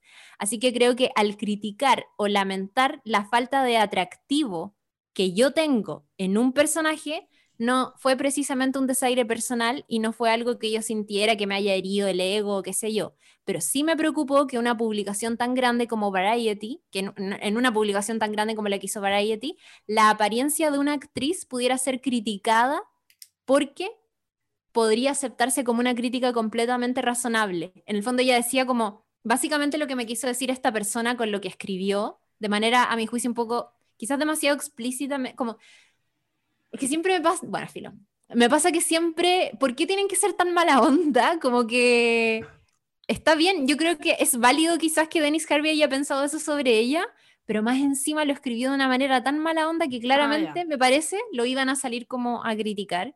Y se armó todo un debate porque eh, otros críticos de otros medios, en el Guardian también escribieron una respuesta sobre esto apoyando a Dennis Harvey y es como, está súper bien como que critiquemos honestamente esto, no, no hay por qué hacer correcciones de las cosas que uno piensa. Eh, otra periodista, una mujer, una crítica de cine mujer decía, eh, está súper bien criticar la apariencia de los actores, como que la apariencia de los actores para ciertos personajes es fundamental como lucen, ¿cachai? Claro. Como que es súper decisivo de lo que va a hacer o no. Oye, pero qué buen, qué buen debate, porque a mí me pasó, yo lo pensé, no es que yo te dije que a mí me costó encontrar un poco crítica, como que tuve que Sí. casi que googlear como crítica mala a la película, porque todo era como buen puntaje, a la gente le encantó, y yo decía, pero este está, eh, al menos como guionista me pasaba que la encontraba mala, pues, ¿cachai? O sea, me entretuve, como que no es, no es excluyente una cosa con la otra, ¿cachai? Me entretuve porque siento que era, como decía antes, un porno feminista de venganza, ¿cachai? Y en ese sentido lo disfruté, ¿cachai? Como, uh, va a ser esto, va a ser esto. Pero, pero evidentemente tenía como muchos hoyitos, como que estaba mal construida la weá, ¿cachai? Em, Y a Mm. mí me pasó que, que sentí eso, como quizás por el clima en el que estamos viviendo como sociedad, donde hay un cambio de paradigma y donde hay una moral nueva que se está instaurando, que es muy rígida, que esa weá va a ser un problema en algún momento, ¿cachai? Em, quizás no se puede criticar una película así. Y me dio miedo eso. Lo encontré como... Es como no, no se puede criticar a la, la película porque es feminista, entonces públicamente como que ya no se puede hacer eso. Como que eso, eso es, como que me pasé ese rollo y lo encontré un poco decepcionante como, a- como actitud de, de las personas que hablan de películas, ¿cachai? Como que, o, o de los medios, no sé, me, me pasó un poco eso. Eh, y por otro lado, me pasa que yo en lo personal, yo hice esa crítica al comienzo, po, que a mí también la, la actriz me pareció como... Y, y lo del pelo, todo esto igual, es verdad. Ahora que lo pienso, mientras veía la película también pensé que el pelo se veía falso. Y era, no, no sé por qué, quizás, obviamente esto tiene que ser muy intencional, pero como que efectivamente la, la actriz tenía una apariencia un poco extraña, como el tipo de vestidos que usaba, el peinado que tenía, era medio, no sé qué me querían decir, pero era como medio prin, princeses, prin- ¿cómo se dice? Princesesco, ¿cachai? Claro, Sí, Como un pelo rubio, largo, ondulado, como muy eh, voluminoso. con como un- chica inocente, si usaba como este colecito y las Claro. uñas y todo medio en tonos pasteles. y co- pero como medio fuera de, de época también, como medio atemporal. Lo- los chalequitos con los que salía todo esto, maravilloso, me encantaron todos. Pero cuando eh, habían algunos momentos en los que ella salía como vestida de una forma media... No, no entendí como cuál era la... Entiendo lo de como que fuera inocente, pero siento que como que no se... No, no estaba en una línea, ¿cachai? Era como que de repente tenía un look rarísimo. Y que también era algo que había en su casa, que era como... de- ¿Te acordás cómo era el living? Que era, una, era, era como bonito, pero era como de princesa también. Tenía como una cosa Sí. así. Em, Sí, como papel tapiz, así, muy... Como rococó. Y- y Sí, lo- y la- como el papel tapiz de, de Sinner, primera temporada, pero rosado. Sí, y, lo- y los sillones los detallitos de la casa era, era medio extraño y no sé si estaba como tan elaborado eso, entonces como que solo era como llamativo nomás. Y a mí también me pasó eso con la apariencia de la actriz, que si bien es una súper buena actriz, ella, pero a propósito de lo que yo decía, pues, porque tú si es que querían que fuera alguien que en algunos momentos se hacía pasar por menor de edad, puta, mejor hubiesen puesto una actriz que se viera más joven de lo que, que, que eso no es algo tan fuera de lo, de, de lo común, ¿cachai? Como eh, personas que tienen 28 y que se ven de 18, ¿cachai? Como que mm, siento que había algo ahí como medio, no sé, como medio extraño, igual. De hecho, de hecho no es por nada, pero Sí. el, el actor, el pololo, mm, se llama guagua ¿cachai? ¿O no? Sí, sí, sí, sí, sí, es verdad. Eh, bueno, la cosa escaló. Lo que dijo textualmente, que no me acordaba sobre el cabello rubio, entre las cosas que, que escribió Denise Harvey, decía, incluso su largo cabello rubio me parece una burla. Eh, obviamente que después de, la corrección que le hicieron, en fin, un montón de cosas, el Guardian lo entrevistó, de hecho pueden leer la, entrevista en theguardian.com, donde él decía, o sea, la cuña que sacan de esta entrevista es, me horrorizó que me tacharan de misógino, eh, porque fue una de las cosas que, que le dijeron. Eh, y él decía, cito aquí la entrevista que dio este crítico, soy un hombre gay de 60 años, en realidad no me dedico a pensar en las bellezas comparativas de las actrices jóvenes y mucho menos en escribir sobre eso. Eh, agregó que estaba horrorizado de que lo tacharan de misógino, eh, lo cual, por cierto, dijo, es muy ajeno a mis creencias personales o políticas. Todo esto no podría ser más horrible para mí en estos momentos. Es como si alguien hubiese afirmado que yo era un partidario entusiasta de Trump. Y volvió a profundizar en lo de Margot Robbie, la productora de la película, que ella decía, una estrella asociada a un personaje como Harley Quinn, que es el personaje que, como gran personaje que, ha hecho Margot Robbie en los últimos años, podría generar expectativas muy específicas, como, como que ya su imagen está ligada a Femme Fatal. No así Mulligan, que ha hecho personajes mucho más diversos y que lo, y, y lo que él decía es esto. Ahora, no en la crítica original, sino que ahora recientemente le salió a explicar que en el fondo lo que quería decir con lo que dijo, de manera a mi juicio un poco mala onda, es que su interpretación o las referencias que tenemos previas de Katie Mulligan no nos permiten imaginarla de por sí como femme fatal y es raro imaginarla como al tiro en este rol o en cualquier rol y que por lo tanto él en lo personal estuvo un poco inseguro de hacia dónde se dirigía la historia que nos estaban contando, como qué es lo que nos van a contar, ¿cachai? Como una historia de venganza que va a ser un poco sexy o que le van a dar como un tono medio sensual o no, no sé. Y sabéis que en muchas de las fotos promocionales de la película, Kerry Mulligan sale muy parecida a Margot Robbie. Con como la que- peluca de colores, pues, buena. Al final. No, y, y la, y la imagen que estaba como leyendo un libro es muy Margot Robbie también siento. ¿Sabes Como qué? que se Todo el parece. rato. Y, y creo que estoy, no leí el artículo del caballero, así que no voy a decir que estoy de acuerdo con eso porque no lo sé. Pero ahora que lo pienso, ya lo del pelo, yo creo que lo de la burla es porque efectivamente parece una peluca rara. la que- el pelo que sale a veces ella como Oye, con, put- una, con una champa larguísima. Put pero- on, ustedes que saben mejor de inglés, ¿es burla directamente? ¿Cuál? Parece, porque la, la palabra es eh, even her long blonde hair seems a put on. Sí, no sé, Me parece suena que que no es sé, como- qué es como-. Es como que parece algo puesto. A mí me suena Claro. eso, ¿no? Sí, ¿Ya pero, viste? lo- pero como se lo cit- como lo citan, o sea, como lo tratan como de explicar, incluso los artículos en español, es como que Es que quizás es como es falso, ¿cachai? Claro, como... Pero se siente po. fake. Yo igual lo sentí fake. ¿Y sabéis qué más? Yo, perdónenme, personas que me están escuchando.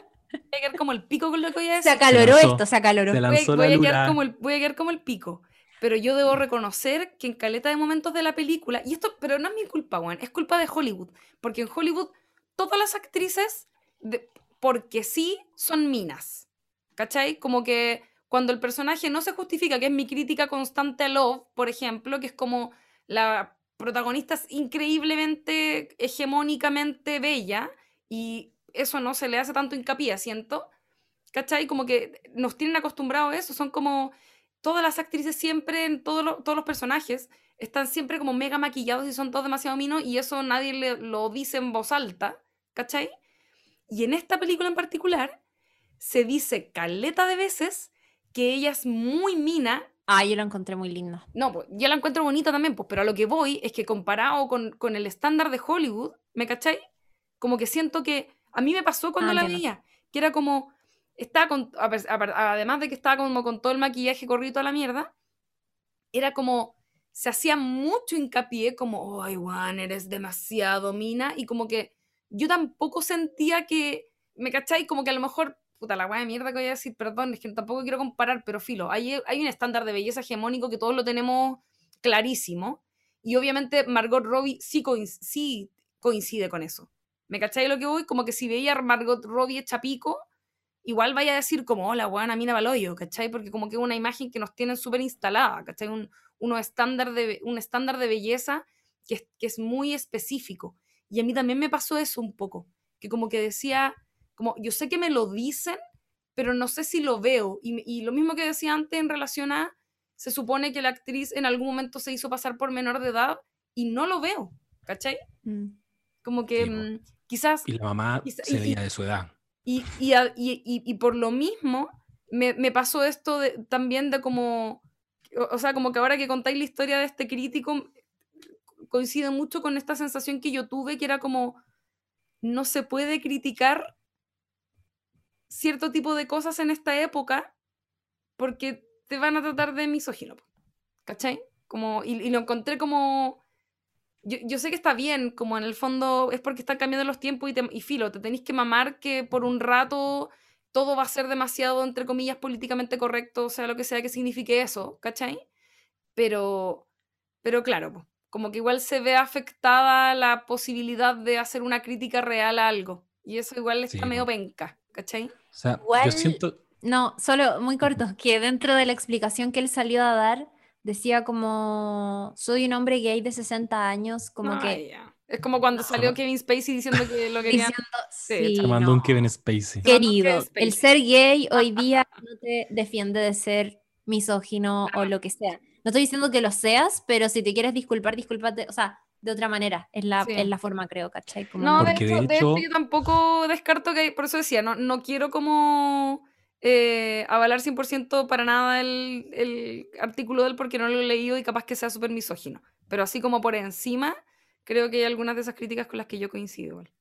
Sí, yo solo quiero decir, y sin aquí prestarle ropa a nadie, también voy a leerlo como en profundidad. Obviamente no podemos, no puedo hacer una apreciación de su misoginia, tampoco cacho la, el historial de artículos de este weón, pero sí creo que puede ser un error, y esto va un poco en la línea de lo que decía la Luna en realidad, confundir una crítica al- a una decisión eh, como estética de, De la casting, película, claro. de Ah, casting. claro, y- claro. y No, de del- casting y, y- Perdón, dale. Sí, po. O sea, yo puedo, yo como crítico, ella, yo como crítico podría eventualmente decir eh, que un vestuario, ¿cachai? No se ajusta a la construcción del personaje que hicieron, por ejemplo. Y si ese vestuario coincide con ser la mujer protagonista de la película, puta, es verdad que estoy exponiendo a que me cancelen, ¿cachai? Como, ah, no te gustó la película porque la, la mujer se viste mal, ¿cachai? Eh, en este caso también siento que es un poco eso y por eso hacía como el punto en putón, porque desde mi ignorancia creo que burla tiene una connotación y maqueteado o sobrepuesto tiene otra connotación, pues, ¿cachai? Que eso te habla de la pega de quienes hayan estado a cargo del diseño de producción y, y de todo eso, ¿cachai? Maquillaje. Eso quería hacer. De lo que yo estoy leyendo aquí, no siento que esté eh, apre- apreciando físicamente a la actriz, ¿cachai? Es como la decisión de construir. Igual si te dicen, no sé, es que todo va como lo interpretís, ¿cachai? Porque yo Mm. igual siento que le quiso decir no eres lo suficientemente sexy como Margot Robbie, la productora de tu película, que lo hubiese hecho mucho mejor. Sí, pues También no. me parece un poco mala, mala onda mala como onda. Mala- como porque lo que está haciendo es mujeres- a sí. competir. verdad. que es un clásico y que, y que obviamente se hace sin, yo creo que eso, ese tipo de críticas también se hace sin delicadeza porque los weón igual buscan el clickbait, ¿cachai? Como que igual quieren que, como todo en la vida, por todos los, en fin, como decir algo como irreverente para que la gente lo comente y, y lo logra Exacto. finalmente, ¿cachai? Yo, sí, no, yo, yo creo que, en fin, bueno, es que yo hice la misma crítica, si al final soy ese caballero finalmente. Pero, Nos van a mm, cancelar. Pero... Igual Dennis Harvey dijo que era fascinante la película. Y también Raro. quiero decir que es gay. Así que misógino. Y tiene 60 años, así que no creo que sea miso. No, por Dios.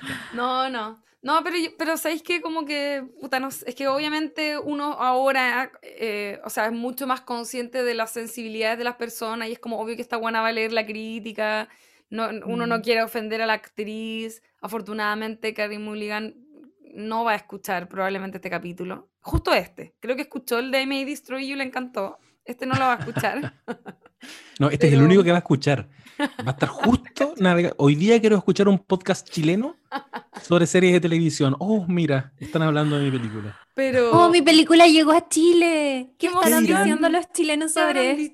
esto? No, qué terrible. No, me cae bien ella, la he visto de hecho en otras películas y es muy seca, pero yo, Sí, es buena. yo, yo igual creo que mm, Y, y actúa bien en esta película, weón. No, Está actúa la bien raja. igual ella. actúa, actúa muy bien. De hecho, una de las críticas que leí yo, como que un poco comentaban eso, como que casi que la actuación de la mina había salvado lo poco trabajado que estaba el personaje.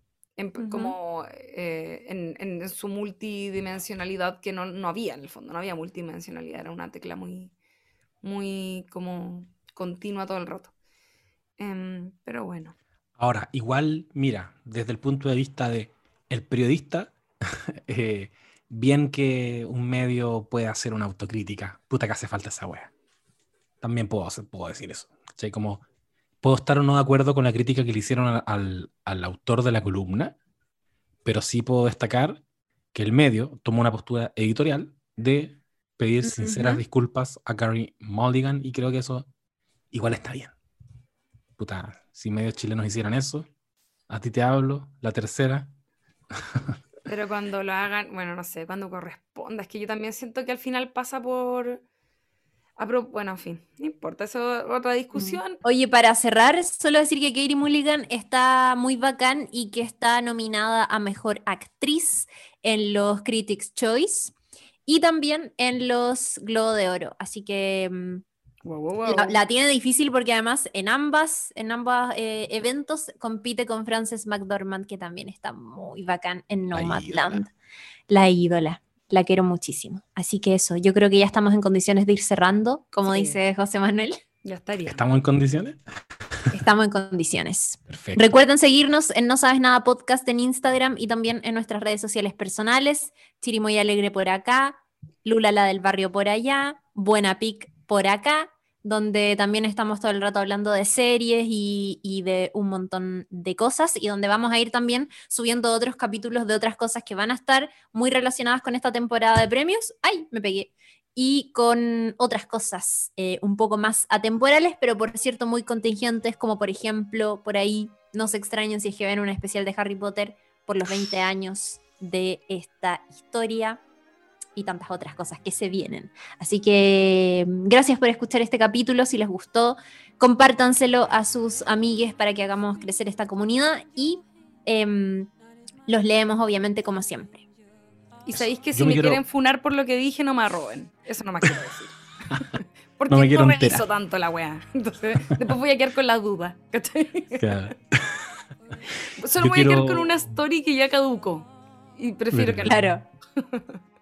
Yo quiero eh, convertirme en un algoritmo para decirles que si les gustó este capítulo de No Sabes Nada podcast, pueden escuchar nuestro capítulo dedicado a The Handmaid's Tale, La Jauría. Hay otro sobre I May Destroy You, sobre Big Little Lies, sobre Sharp Objects, sobre Glow, sobre The Fall. Hartos capítulos sobre feminismo, violencia machista y un largo etcétera que se están haciendo cargo, por fin, muchas autoras mujeres. Fleabag, por ejemplo. también. Oye, eso iba a decir. También. Estos últimos días nos comentaron harto el capítulo de Fleabag, eh, que es un gran capítulo. Porque además ya abrimos un poco nuestros corazones y hablamos como de nuestra generación. Sí, Verdad. fue bacán ese Siempre capítulo. también. Eh, y el de Sharp Objects, puta que buena esa serie, veanla. Es buena. Y es Es unitaria. terrible buena y es una serie limitada, entonces Eso, ustedes no van a quedar con ansiedad. No es una serie que terminó mal porque hicieron solo una temporada, está en HBO Go. Así Sí. es. Y no hace la trampa de tirarte otra temporada después, No, después de ganarse los premios por serie unitaria. Big Little Lies. A ti te hablo. A ti te hablo. Cierto. Cierto. Ya, po. Ya. Ya. Estén Un beso. Adiós. Los quiero mucho, que estén bien. Chao, chao.